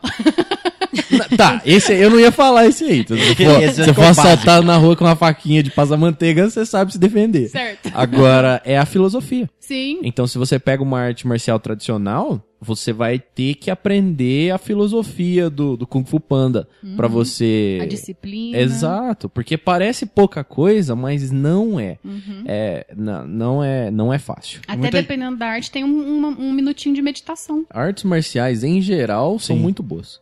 Bom, então é isso, vou ficando por aqui. Eu espero que vocês tenham gostado desse formato de episódio. Depois manda e-mail pra gente falando se vocês gostaram. Se quiser que a gente trate mais sobre o assunto, é só falar também. Mais pra frente a gente pode repetir, fazer um formato diferente, mas falar sobre o mesmo tema. E, bom, pra quem quiser vir falar comigo, acho que com os meninos também, é só procurar a gente ou no Telegram. No meu caso, eu não uso muito WhatsApp, mas ou me procura ou no Telegram ou no, no Instagram, que eu vou ter o maior prazer de conversar com vocês, principalmente nesse aspecto de ansiedade. Vira e mexe, eu posto algumas coisas em relação à ansiedade pra dar uma força pra galera, que eu sei que tem muita gente que, que vem falar comigo sobre isso, então é legal de, de vez em quando ler uma palavrinha de motivação, sabe? Sim. Então, assim, querendo falar comigo, gente, de verdade, eu tô de coração aberto. Então é isso. Um beijo pra todo mundo e tchau, tchau. Até porque o tempo aqui também é muito limitado, né? Então, se a gente fosse falar tudo, a gente ia ficar aqui Nossa. 300 episódios falando, é, exato. Então aqui foi bem resumido, apesar de ter sido mais longo assim, mas, Bastante mas foi, né? exato, mas foi é, resumido é, comparado ao tanto que tem pra falar, Sim. né? Então, se vocês quiserem continuar falando, vai mandando aí mensagem, vai dialogando com a gente aí. Beijos. Então, pra completar aí o que elas falaram, pra você entrar em contato com a gente, aí tem o link do, do, do grupo do Telegram aí na descrição do episódio, ou você pode entrar no estalagemnerd.com.br barra Telegram, que ele já vai, já vai te pedir lá pra entrar no aplicativo. A mesma coisa com o WhatsApp, tem o link aí na descrição do episódio, ou estalagemnerd.com.br barra WhatsApp. E aí, tanto a Tamires, quanto a Nelly, quanto, bom, nós três também estamos lá.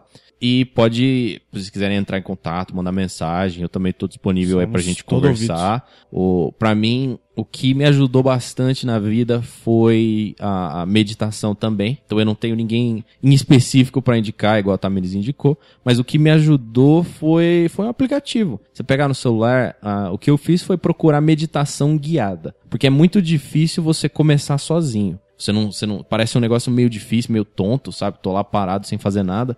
Mas, e, e escutando uma meditação guiada ajuda bastante a para você saber o que você tem que fazer. Não é muita coisa, realmente. É- e é mais difícil do que parece. Parece ser um negócio tão tonto, tão fácil, né? Vou perder meu tempo fazendo isso, mas não é. E o que você aprende praticando isso aí, você leva pro tempo todo. Voltando àquela, àquele negócio que eu falei que os caras fizeram uma pesquisa lá que você preferia levar choque ou ficar 15 minutos em silêncio.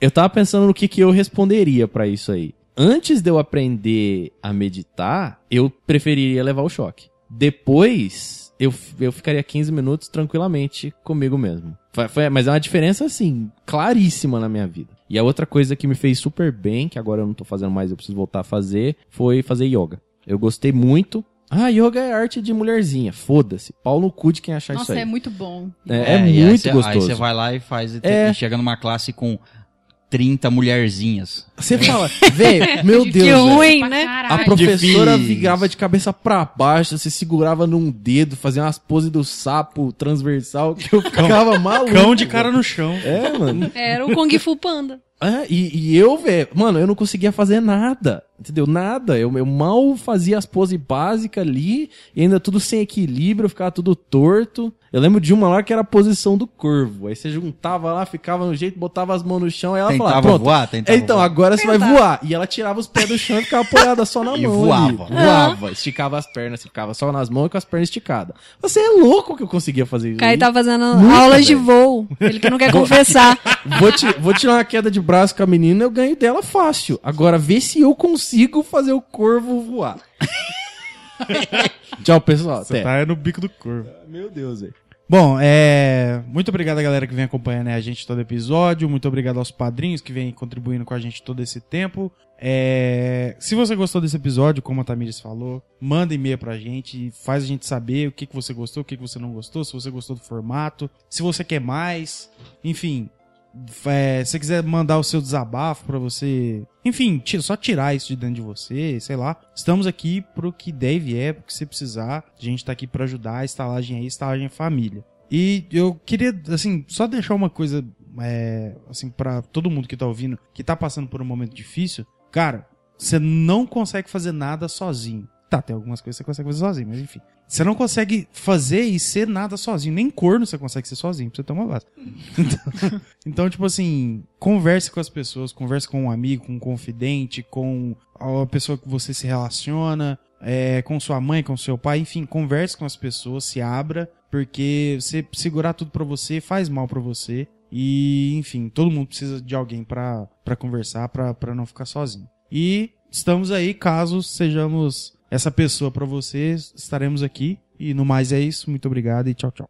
Muito bem, então, hóspedes, lembrando da nossa campanha lá no Catarse, de seguir a gente no Instagram, a gente publica muita coisa lá, YouTube, etc. E lembrando que se você quiser mandar um e-mail pra gente falando sobre esse tema específico, contando alguma coisa, se chegarem e-mails suficientes, a gente pode fazer um tema específico disso, lendo seus e-mails, É, falando sobre e-mails num episódio ele. específico, né? É, um episódio sobre mais ou menos esse tema também. Se você tiver algum quiser mandar algum e-mail sobre esse tema específico, manda com o título Setembro Amarelo, do título do e-mail, que aí a gente pode, se, se chegarem e-mails suficientes, se forem. E for possível, a gente faz um episódio extra. Senão a gente lê esses e-mails durante as nossas leituras de da e-mails. Isso, leitura é, de se, se for interessante pra É um jeito bom pra gente saber se é interessante pra vocês. Isso, se vocês é. gostaram é do episódio. gostaram, a gente não costuma falar sobre temas polêmicos ou pesados, É. mas é, é legal saber se vocês gostaram dele ou não. Ah, e nos e-mails também mande perguntas. Às vezes ficou alguma coisa que a gente ficou sem falar, obviamente que ficou, porque o tempo é limitado, mas manda pergunta, ou alguma história, enfim, o que você quiser saber, a gente tá aqui pra tentar ajudar.